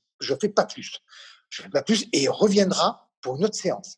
Et après, c'est apprendre aussi à savoir déléguer. Beaucoup ne savent pas déléguer. Mmh. Moi, eh ben, j'ai délégué dans ma pratique, c'est-à-dire que tout ce qui est dans sagesse, tout ce qui est obturation canalaire, implant, voilà. Bon, ben ça, j'ai délégué. Et j'ai des correspondants qui sont bien, l'orthodontie aussi, qui sont bien, que je sollicite voilà, et, et, que je sollicite. Et moi, j'essaie d'être performant dans, dans, dans, mes domaines à moi. J'adore faire des, des onlets, des céramiques. Il faut que ce soit, il faut qu'elles soient vraiment belles, il faut que ce soit bien. J'ai un très bon prothésiste et je m'applique. Et je m'applique. Voilà. Je, je veux, euh, ben comme, comme, je, comme en sport, quoi. C'est-à-dire, c'est-à-dire ne, ne, pas, ne pas se laisser aller. Ne pas se laisser aller et ne pas accepter l'échec. Comme on n'accepte pas l'échec sur le terrain. Attention, après, le, le, euh, l'adversaire est meilleur, il a montré sur le terrain de meilleures dispositions, il faut savoir s'incliner à la fin du, match. Hein. Pas avant, hein, mais à la fin du match, il faut savoir s'incliner, lui serrer la main, le féliciter, il a gagné, il était plus fort. C'est ça aussi. C'est la, loi, c'est la loi du, sport, hein, du sport. Et, c'est pour ça que au niveau, de, au niveau du cabinet dentaire, c'est essayer d'élever mon niveau tout le temps, de faire des stages, apprendre, apprendre, sortir du cabinet pour apprendre. Voilà, moi j'ai fait des stages qui m'ont beaucoup plu avec euh, à, Aix, avec l'académie du sourire, l'académie du sourire, d'accord, où je suis allé, j'ai fait l'effort, c'était un effort hein, euh, d'y aller, c'était c'était donc trois jours par mois. Il fallait y aller. Euh, je, je, je l'ai fait. Ça m'a beaucoup servi beaucoup, beaucoup servi. Je suis allé voir un des profs qui était très sympa dans son cabinet et, et, le regarder, et surtout le, le, regarder, le regarder travailler. Alors, il commençait à 7 heures du matin et il avait le même patient jusqu'à 13 heures. 7 heures du matin, 13 heures. Qui c'était? Qui travaillé, euh, Jérôme? Euh, Jean-Christophe Paris. Oui, oui, oui. Jean-Christophe Paris, d'accord, qui est très fort, très bon. Et donc, euh, bon, il, a été très sympa. Il a accepté que je vienne euh, pour le regarder travailler. Et là, donc, j'ai vu tous les petits détails. Parce que très souvent, on nous donne 95%, mais il reste 5%. Et là, dans l'Académie du sourire, comme, euh, comme chez Jean-Christophe Paris, là, j'ai beaucoup appris. Voilà, et j'ai essayé de, j'ai essayé tout simplement de, de, de, reproduire ce que j'ai appris, c'est tout. Hein. Voilà, pour euh, travailler correctement et, être apprécié pour euh, euh, mon analyse. C'est-à-dire que j'essaie de, un patient arrive, j'essaie de faire le diagnostic, de lui faire son plan de traitement, mais le plan de traitement qui va être adapté, vraiment adapté à sa bouche pour lui apporter du confort, améliorer son confort. Si je sais que je vais pas forcément lui améliorer son confort, je le laisse. Je, le lui dis.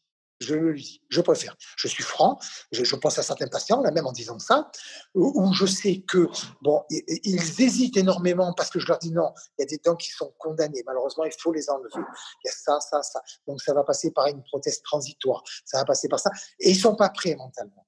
D'accord? Je le vois, ils me le disent. Et donc je dis non, non, dans ces cas-là, il vaut mieux rester comme ça. D'accord? On va pas démarrer pour trouver une solution complètement balourde. C'est pas la peine. Je, je dis restez comme ça. Le jour où malheureusement, il y aura une déficience masticatoire importante, à ce moment-là, on le verra et ensemble, mais, déjà, vous viendrez de vous-même et vous serez d'accord pour, pour, qu'on voit ensemble.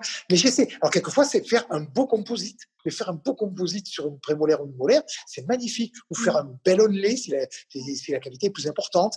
Voilà. Faire, faire, exactement le traitement qu'il faut pour, le, le, pour ce que je vois. Voilà. Et ça, et ça, je trouve que c'est vraiment bien. Redonner un sourire à une personne c'est magnifique. Il y a des gens, là, des fois, euh, j'ai soigné l'autre, là, la, semaine dernière un monsieur, et il me dit Ma femme, vous l'avez transformée. Elle sourit et elle a pris confiance en elle parce que vous lui avez changé les quatre céramiques, les quatre dents euh, devant qui n'étaient pas belles, bon, avec des composites, des teintes différentes et tout. Et donc, je me suis appliqué à lui faire mais quelque chose qui s'inscrit vraiment. Je veux pas, je veux pas des dents trop blanches, je veux pas, j'essaie vraiment de les dissuader. Parce que là, ils me disent Ah, regardez, il m'amène euh, une photo d'une star sur un journal, je veux ce sourire-là. Je dis Non, non, non, regardez, parce que cette personne, c'est comme ça, c'est comme ça, c'est comme ça. Et je vais essayer de l'amener euh, vers son, sa, propre euh, dentition.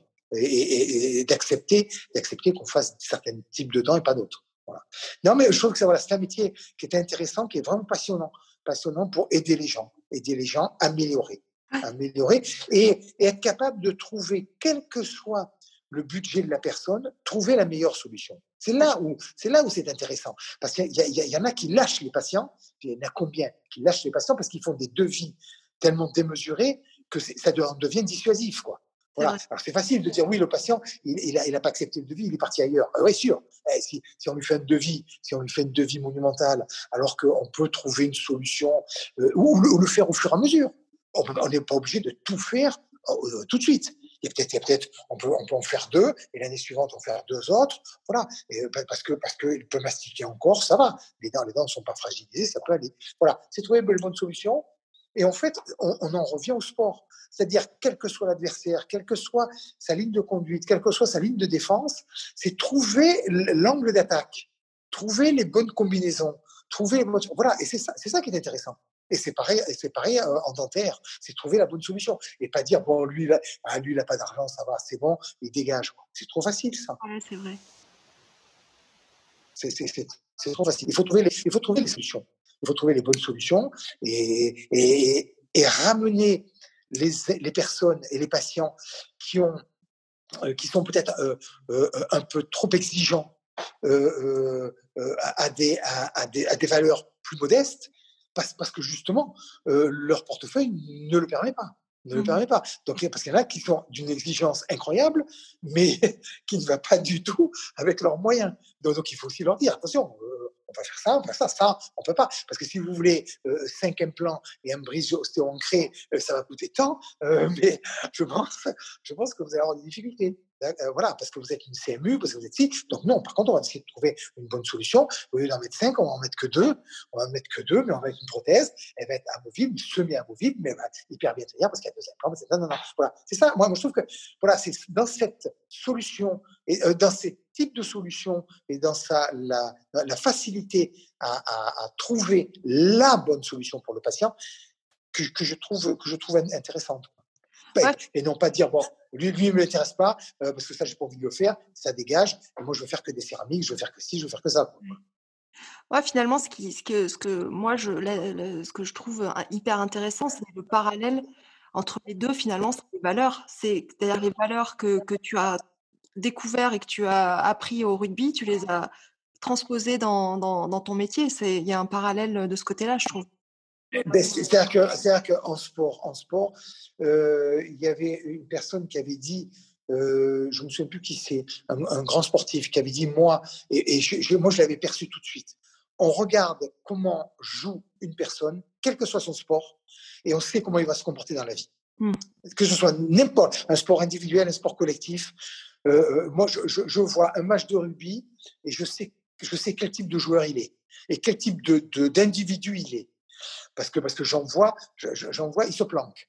Mmh. Ils se planquent. Euh, il y en a, euh, ils font semblant, ils font semblant un peu. là, ici, ils font ça. Ils sont très malins. Euh, ils sont très malins, mais on peut pas tricher. On peut pas tricher. En, en, rugby, on peut pas tricher. Et, et, donc, on est amené. Et en fait, ça déteint sur notre comportement de la vie de tous les jours, c'est qu'on peut pas tricher. Et, et en dentaire, on peut pas tricher. Voilà. Parce qu'on parce qu'on est, on doit faire une extraction et là-dedans, il faut, faut l'enlever, quoi on fait l'anesthésie et là-dedans, il faut l'enlever. On ne peut pas dire, voilà, on ne peut pas laisser une racine. On peut pas faire, voilà, d'accord. Hein. Ça peut arriver de casser une racine. Hein. On peut arriver d'avoir des problèmes, mais c'est le dire. C'est le dire et dire voilà, oui, non, ça va, j'ai un problème, j'ai ci, j'ai ça. Voilà, c'est la vérité, la réalité des choses et, ne pas tricher. Et c'est tellement bon de ne pas tricher et de mmh. dire, moi, moi d'ailleurs, je le dis aux patients, je dis attention, si un, un jour je suis en difficulté, je vous dirai, je suis en difficulté je vous ai pour telle, telle et telle raison. Et c'est pour ça que j'apprécie d'avoir des correspondants de, manière que je, délègue une partie. Parce que eux excellent, je leur explique aux patients qu'ils excellent dans ce domaine-là. Donc je tiens à ce que ce soit eux, parce que je veux que l'obturation canalaire elle soit parfaite. Je veux pas qu'elle soit bonne, je veux qu'elle soit parfaite. Je veux pas qu'il y ait un soupçon, je veux pas qu'il y ait une bactérie, parce que je veux pas qu'après mon traitement puisse bon, être à refaire parce que dessous, il faut retraiter. Voilà. Donc, ça, j'explique tout ça et ils le comprennent très bien. Ils comprennent très bien. Pareil pour les dents de sagesse, pareil pour l'orthodontie. Je leur dis non, non, moi, l'orthodontie, j'ai fait l'orthodontie à la fac, mais je ne, je, ne veux, je ne veux pas la faire et j'estime que c'est, il faut la donner à des spécialistes. C'est comme ça. Et d'ailleurs, on ira, on ira de plus en plus vers ah les spécialistes. Comme, comme, comme dans les autres professions médicales. Dis-moi, je, rebondis un petit peu là sur ce que tu, as dit. Il y a un joueur actuellement euh, en qui tu te reconnais ou que tu affectionnes particulièrement? Ah, il, y a, un joueur. Alors, moi, je, moi, je l'ai apprécié. Je l'ai apprécié tout de suite. Il était encore à Castres, ce joueur. Il jouait demi-mêlée. Enfin, j'en ai apprécié beaucoup hein, des joueurs. Hein. Depuis que j'ai arrêté, a apprécié beaucoup. Et je dois dire d'ailleurs en aparté que euh, euh, l'arrivée du professionnalisme, pour moi, j'ai trouvé ça euh, exceptionnel parce que j'ai vu arriver à Toulon, au Stade Mayol, j'ai vu jouer des joueurs de niveau, de niveau mondial. Et ça a été, mais alors, franchement, hein, ça a été un bonheur incroyable, quoi. Voir jouer euh, Johnny Wilkinson tous les week-ends, euh, voir jouer George Gregan, le demi-mêlée australien champion du monde, euh, Matt Guito, Drew Mitchell, voilà, un joueur, un joueur exceptionnel, exceptionnel qui a joué à Toulon et qui s'appelle George Smith, que j'avais vu jouer troisième ligne avec l'Australie, que j'avais trouvé un peu bourrin, et voilà, qui m'avait pas omnubilé. Et là, je l'ai vu jouer avec Toulon je l'ai trouvé transcendant, ce joueur. Je l'ai trouvé d'une capacité à rebondir. Euh, euh, toutes ses actions étaient bien faites. Il n'y avait pas un geste de trop, pas une course dans le vide. Euh, il plaquait, on aurait dit un félin. Il plaquait, il se relevait, la personne était à peine par terre que lui était déjà, il s'était déjà relevé. Et puis alors, il a, joué à Toulon, il a joué troisième ligne, c'est son poste de prédilection. Il a joué demi-mêlée, il a été très très bon. Il a joué trois quarts fente, il a été très très bon. Oh mais ce joueur, il, était exceptionnel. Et ce joueur, jamais blessé, quand il avait fini sa saison avec Toulon, il partait au Japon jouer au Japon. Il faisait sa saison au Japon et il revenait à Toulon. Et après, après il est reparti à Lyon, il est reparti ailleurs. il a dû, je ne sais pas s'il joue encore. Là, ici, je ne sais pas quel âge il doit avoir. Il doit avoir 40 ans maintenant. Et j'ai jamais vu un joueur euh, aussi bon dans tout ce qu'il faisait. Voilà, tout. Et même à un moment donné, il y a une action et le jeu, c'était de faire un coup de pied et il a fait un coup de pied par-dessus. Et je dis, ce joueur, il a, il, a, la vision du jeu, à la fois du troisième ligne, du demi-mêlée, du demi d'ouverture, à tous les postes. Et, j'ai rarement vu ça. Quoi. Et, le, professionnalisme, a permis de voir arriver des joueurs de ce calibre-là, dont Johnny Wilkinson. Quoi. Johnny Wilkinson qui se préparait. J'ai eu la chance de le soigner avec sa femme. Et c'est euh, un, garçon mais, euh, délicieux, délicieux. Euh, il était formé, il est venu se faire soigner. Bon, ah, d'abord, il a fallu bien que je lui explique ce que j'allais faire. une petite parenthèse, Jérôme. Je voudrais quand même faire une petite parenthèse. Je soigne quelques rugbyman, mon mari aussi, et on a fait un constat. Et on, se, on a toujours trouvé ça incroyable, à quel point ils étaient terrorisés par les actes dentaires alors que sur le terrain, quand on les voit et quand on vous voit vous mettre des, coups, mais qui sont surréalistes de, violence et de de puissance. Je, n'arrive pas à comprendre cette crainte. Alors, c'est très facile. C'est très facile. Effectivement, moi j'ai soigné Johnny Wilkinson, euh, Drew Mitchell, euh, des tas de joueurs. Alors je, fais exprès de, nommer, hein, que ce soit des joueurs français, euh, Abana, le, Brian Abana, j'ai soigné le, Sud-Africain deuxième ligne, Bakis Bota, les, les Néo-Zélandais, ça veut dire donc de toutes les nations. Ils ont tous aussi peur, les uns que les autres. Et je pense que ça vient d'une seule chose, c'est autant au rugby, ils n'ont pas peur parce qu'ils voient arriver les coups, ils voient arriver les choses, alors qu'en dentaire, quand ils se font soigner, alors qu'ils se font soigner pour le genou, ils n'ont aucune crainte parce qu'ils voient ce qui va être fait. Par contre, en dentaire, ils ouvrent la bouche, ils ne voient rien. Et ça, ça les effraie. C'est ça, qui, ça qui les effraie. Ils ne voient rien. Oh, donc, donc, ils sont obligés de te faire confiance à fond. Parce que parce que ils ouvrent la bouche et ils sont euh, euh, euh, ils ont ce sont des poids morts. C'est-à-dire qu'ils ne peuvent même pas réagir, ils ne peuvent rien faire. Donc c'est ce qui les c'est ce qui les gêne beaucoup. Alors dis-moi comment, comment, on peut faire alors pour rassurer un rugbyman quand il est sur le fauteuil et qu'il a peur? C'est quoi la, la, tactique?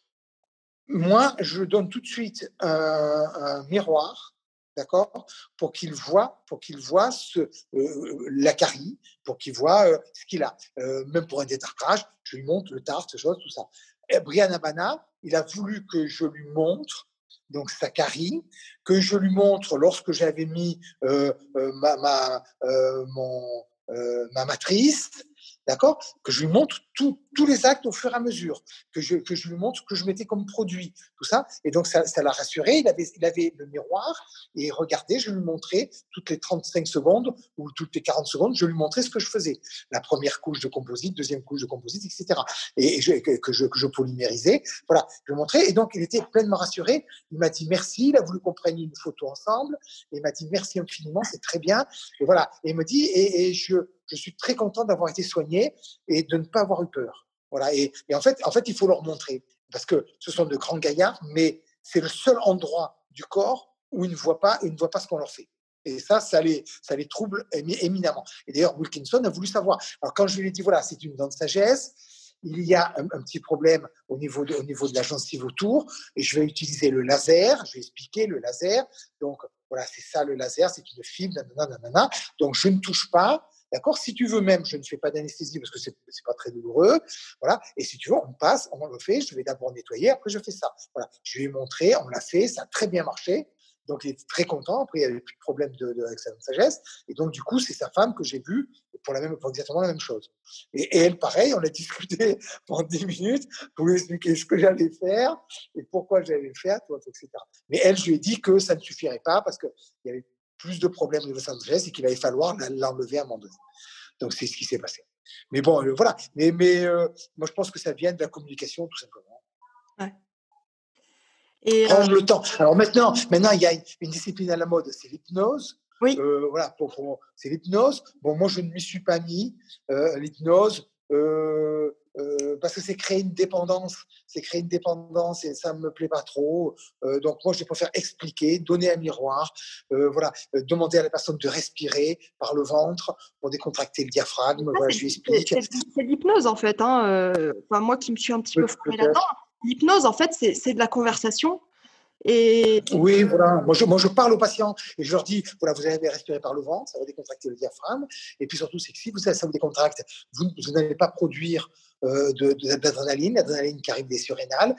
Donc, moi, je vous mets une anesthésie, l'anesthésie qui a un peu d'adrénaline, et en plus, vous vous en rajoutez. Donc, si jamais vous, par votre décontraction, vous n'allez pas rajouter d'adrénaline, ça vous permettre de mieux récupérer. Sinon, sinon euh, effectivement, vous allez avoir de l'adrénaline, plus celle que j'ai injectée. Alors oui, euh, ça va aller, mais par contre, vous allez avoir un contre-coup. Si vous ne voulez pas avoir de contre-coup, vous en pas mal, et que vous allez récupérer beaucoup plus facilement. Dis-moi, pour revenir un petit peu sur ta carrière sportive, sur les, différents moments qui ont, qui ont marqué celle-ci, c'est quoi ton plus beau souvenir de, de ta carrière professionnelle? Qu'est-ce qui t'a le plus marqué? De ma carrière professionnelle ou de rugby. Euh, De rugby, bah, professionnel de rugby. Non, non, je ne suis pas en rugby, non, non. J'ai jamais été professionnel en rugby, hein, d'accord hein J'ai toujours été amateur. Le, professionnalisme est arrivé en 95, et en 95, j'ai fini depuis déjà six ans. Euh, non, au niveau du rugby, euh, ce qui est magnifique, c'est quand on, quand on gagne, quand on est sacré. Quand on est sacré, parce que c'est le summum. Donc là, moi, il se trouve que donc j'ai joué en équipe de France. J'ai joué, euh, euh, j'ai joué, euh, je crois, 4-5 tournois. J'ai joué pour trois grands chelem et j'ai perdu à chaque fois à l'extérieur contre l'équipe qui elle-même faisait le grand chelem. Le, le, premier, c'était contre le Pays de Galles on joue, alors c'était le grand pays de Galles, hein, avec Gareth Edwards, avec euh, Phil Bennett, avec euh, Marlene Davis, tout ça. Et, eux avaient gagné leurs trois premiers matchs, nous avions gagné nos trois premiers matchs, et on se rencontrait à Lance Park Cardiff pour la grande finale. Et celui qui gagnait faisait le grand chelem. Et on menait au score, mais on a été rattrapé, et après on a perdu. Euh, voilà. Et donc moi, je, moi, je perds je perds. Euh, euh, il y a un, deuxième grand chelem qu'on doit faire en 84. Et là, là, on est volé. On est volé carrément par l'arbitre. Et c'est l'Écosse qui fait le grand chelem. Mais bon, l'arbitre est lamentable. Et, d'ailleurs, j'ai un chaos. J'ai un chaos et je sors en deuxième mi-temps complètement chaos. Et j'apprends d'ailleurs, en passant un scanner, j'apprends que l'équipe de France a euh, je me réveille à ce moment-là. Et euh, donc, tout ça pour dire que euh, j'avais des occasions d'être sacré, donc par les grands chefs, mais je n'ai jamais, eu. On fait une première finale avec Toulon en 85, on la perd alors qu'on doit gagner.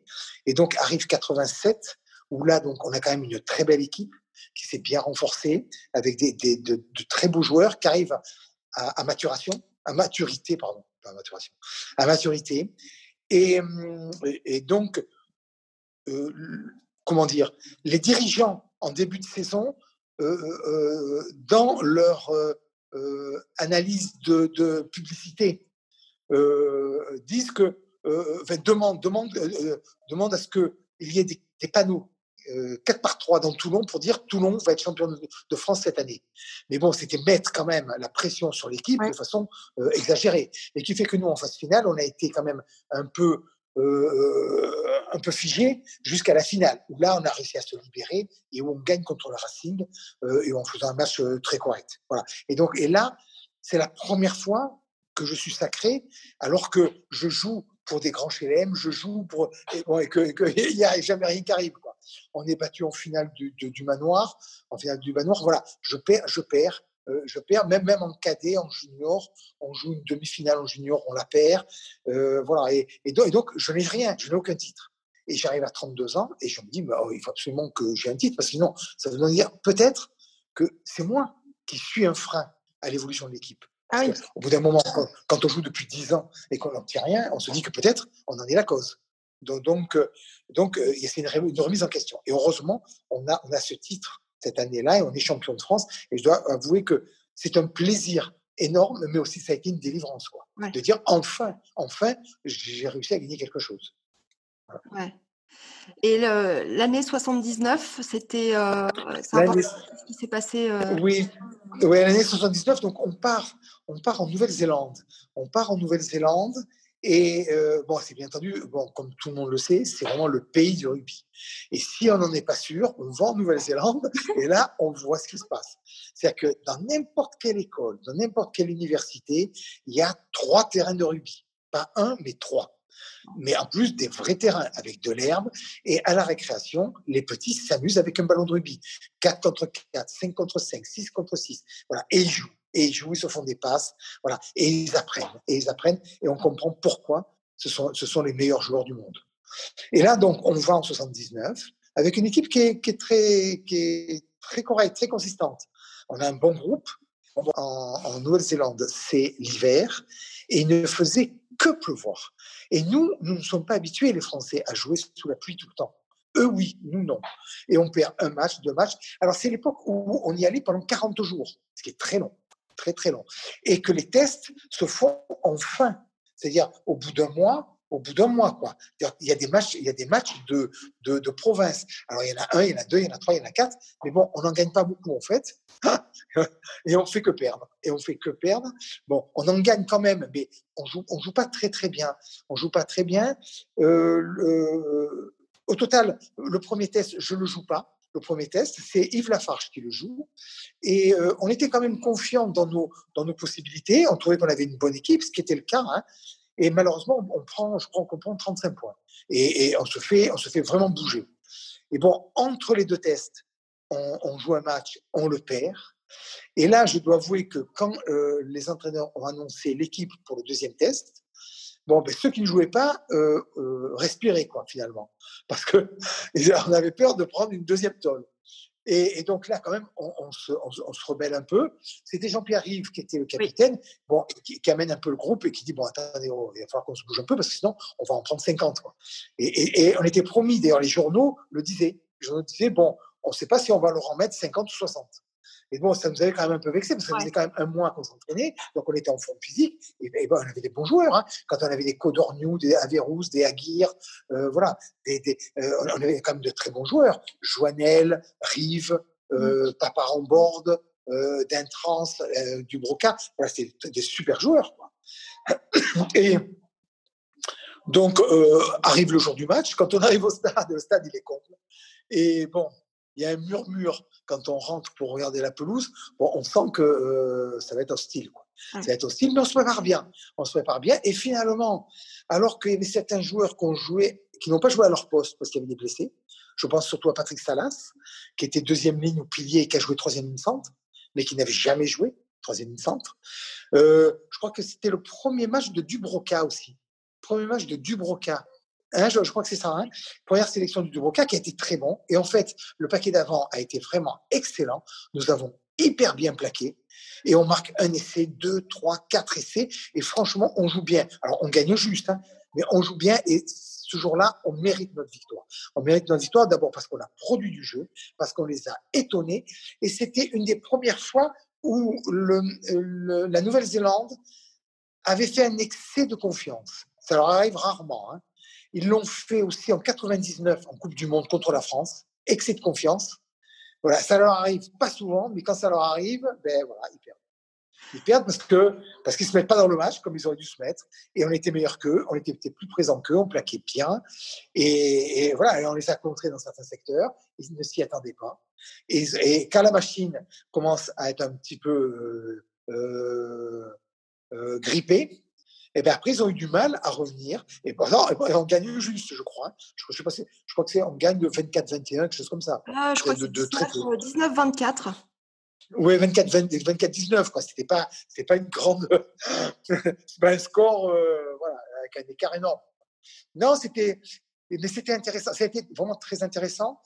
Comme quoi, une équipe, même quand elle était dans le doute, euh, parce que les dirigeants de, qui nous suivaient avaient déjà fait le bilan avant le deuxième test, persuadés qu'on allait le perdre, et ils avaient, ils avaient déjà fait le bilan. Et là, on a surpris tout le monde. On a surpris tout le monde, et on, s'est peut-être un peu surpris aussi.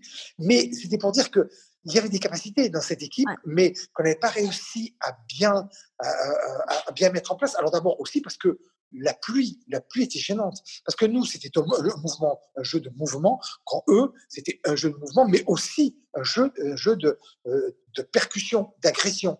D'accord? Et nous, on n'était peut-être pas aussi à l'aise dans le jeu à la fois d'agression et, de, de mouvement euh, sous la pluie. Eux étaient habitués puisqu'ils jouent très souvent sous la pluie.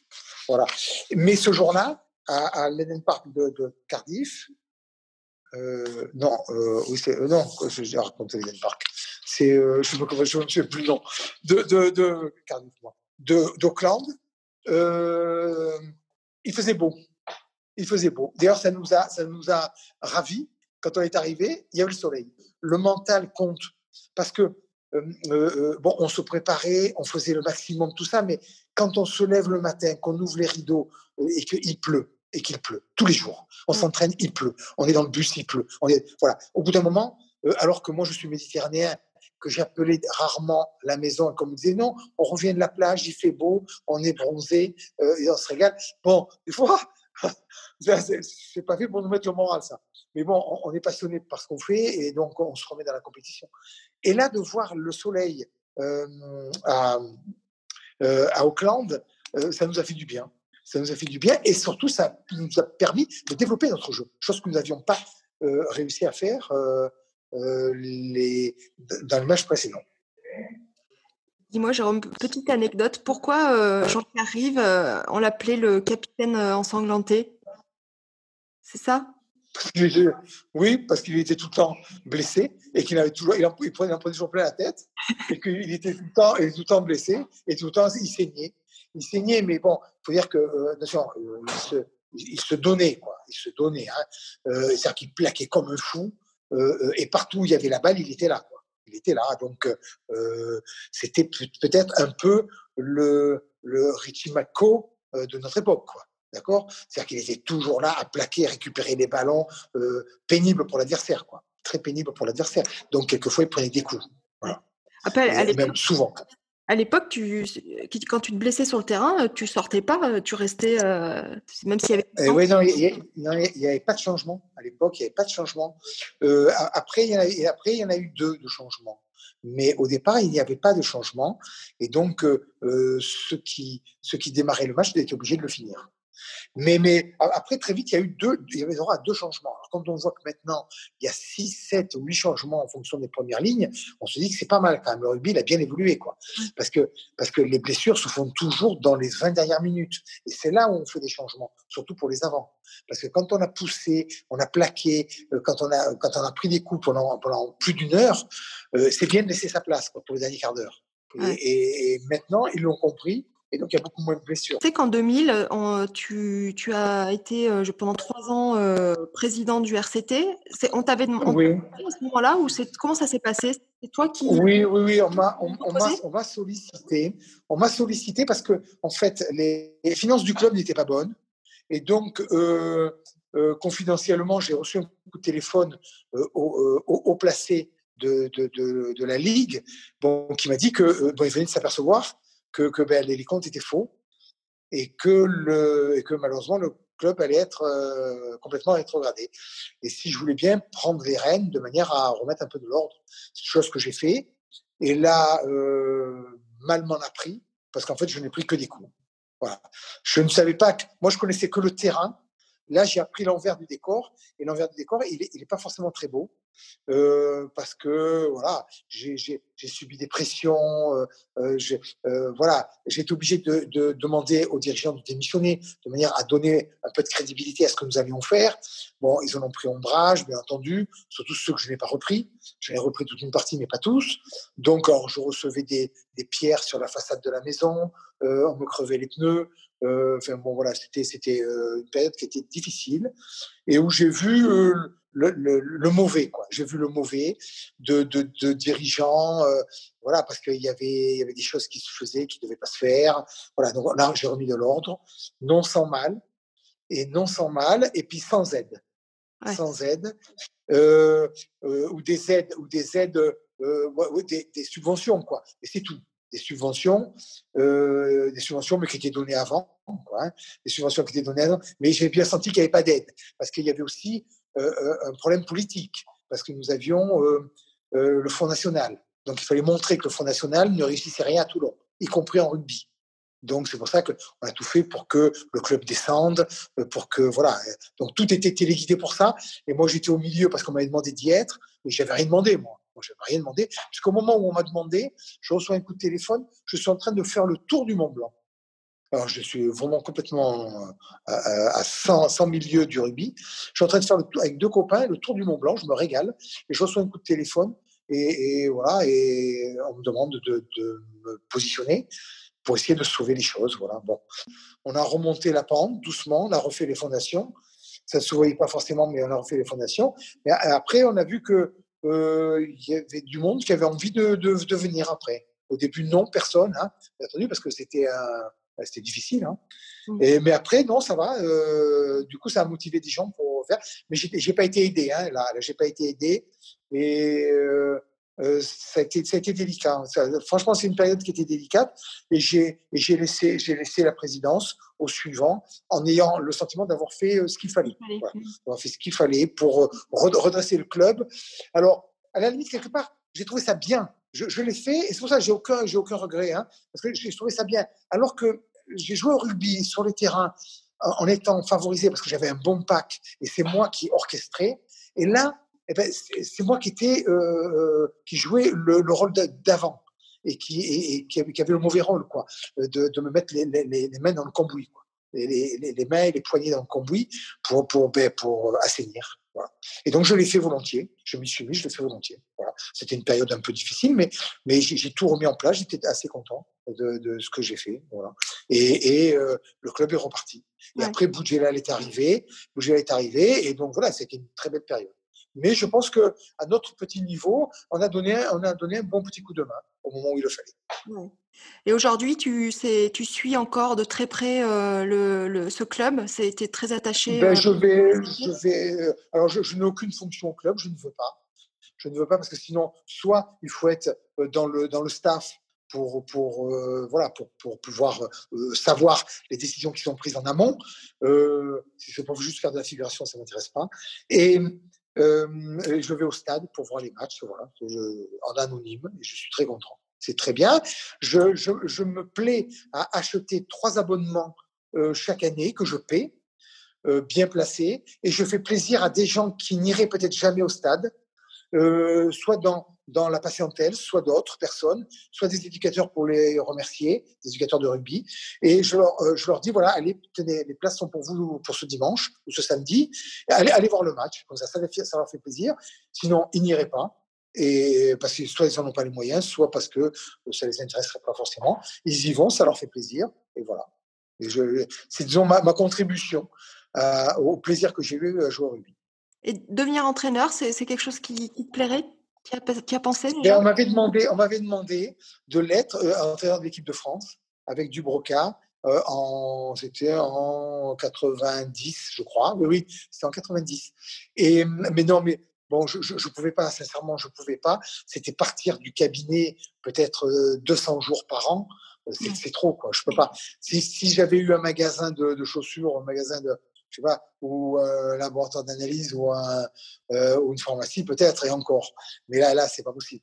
Là, sincèrement, c'était pas possible. Sinon, c'était alors effectivement abandonner mon métier et je ne mmh. voulais pas. Et puis en plus, bon, est-ce que j'en aurais eu les capacités? J'en savais, j'en sais rien. Euh, franchement, je sais pas du tout. Là, tu as, des projets pour les, pour les années à venir? Tu comptes encore exercer euh, combien de temps? Euh, ben, D'abord, bon, je n'ai pas l'âge pour être à la retraite, hein, parce que à la caisse de retraite, ils m'ont dit que il fallait que je continue pour, être à taux plein. Mais euh, ce c'est pas l'objectif.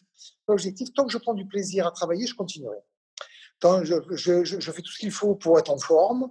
Euh, je, fais, euh, je fais du sport euh, très souvent. voilà, je suis en forme. Euh, j'ai envie de travailler, ça me fait plaisir de rencontrer les gens, de leur parler.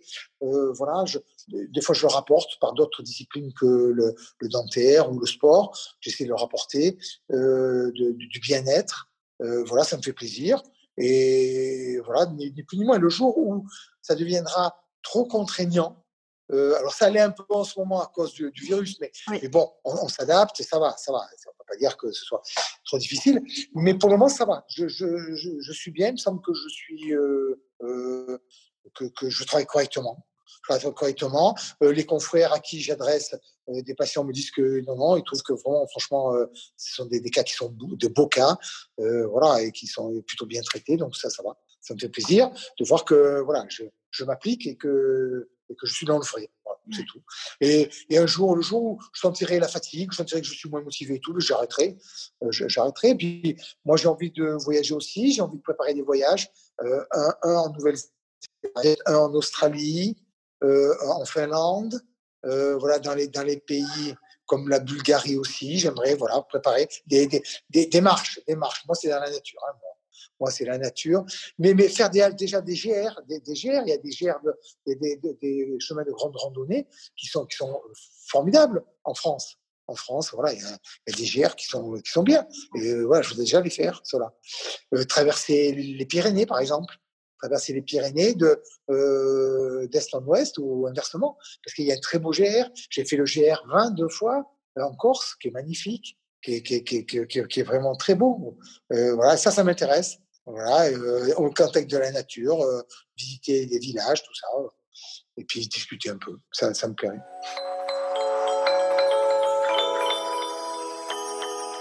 Pour ne rater aucun épisode d'entretien avec un dentiste, abonnez-vous sur la plateforme de votre choix. Si vous avez aimé ce podcast, n'hésitez surtout pas à me le dire en me laissant un commentaire et 5 étoiles sur Apple Podcast et iTunes. Vous pouvez me suivre sur les réseaux sociaux Facebook, Instagram, LinkedIn, Twitter et vous abonner à la newsletter d'entretien avec un dentiste sur le site internet.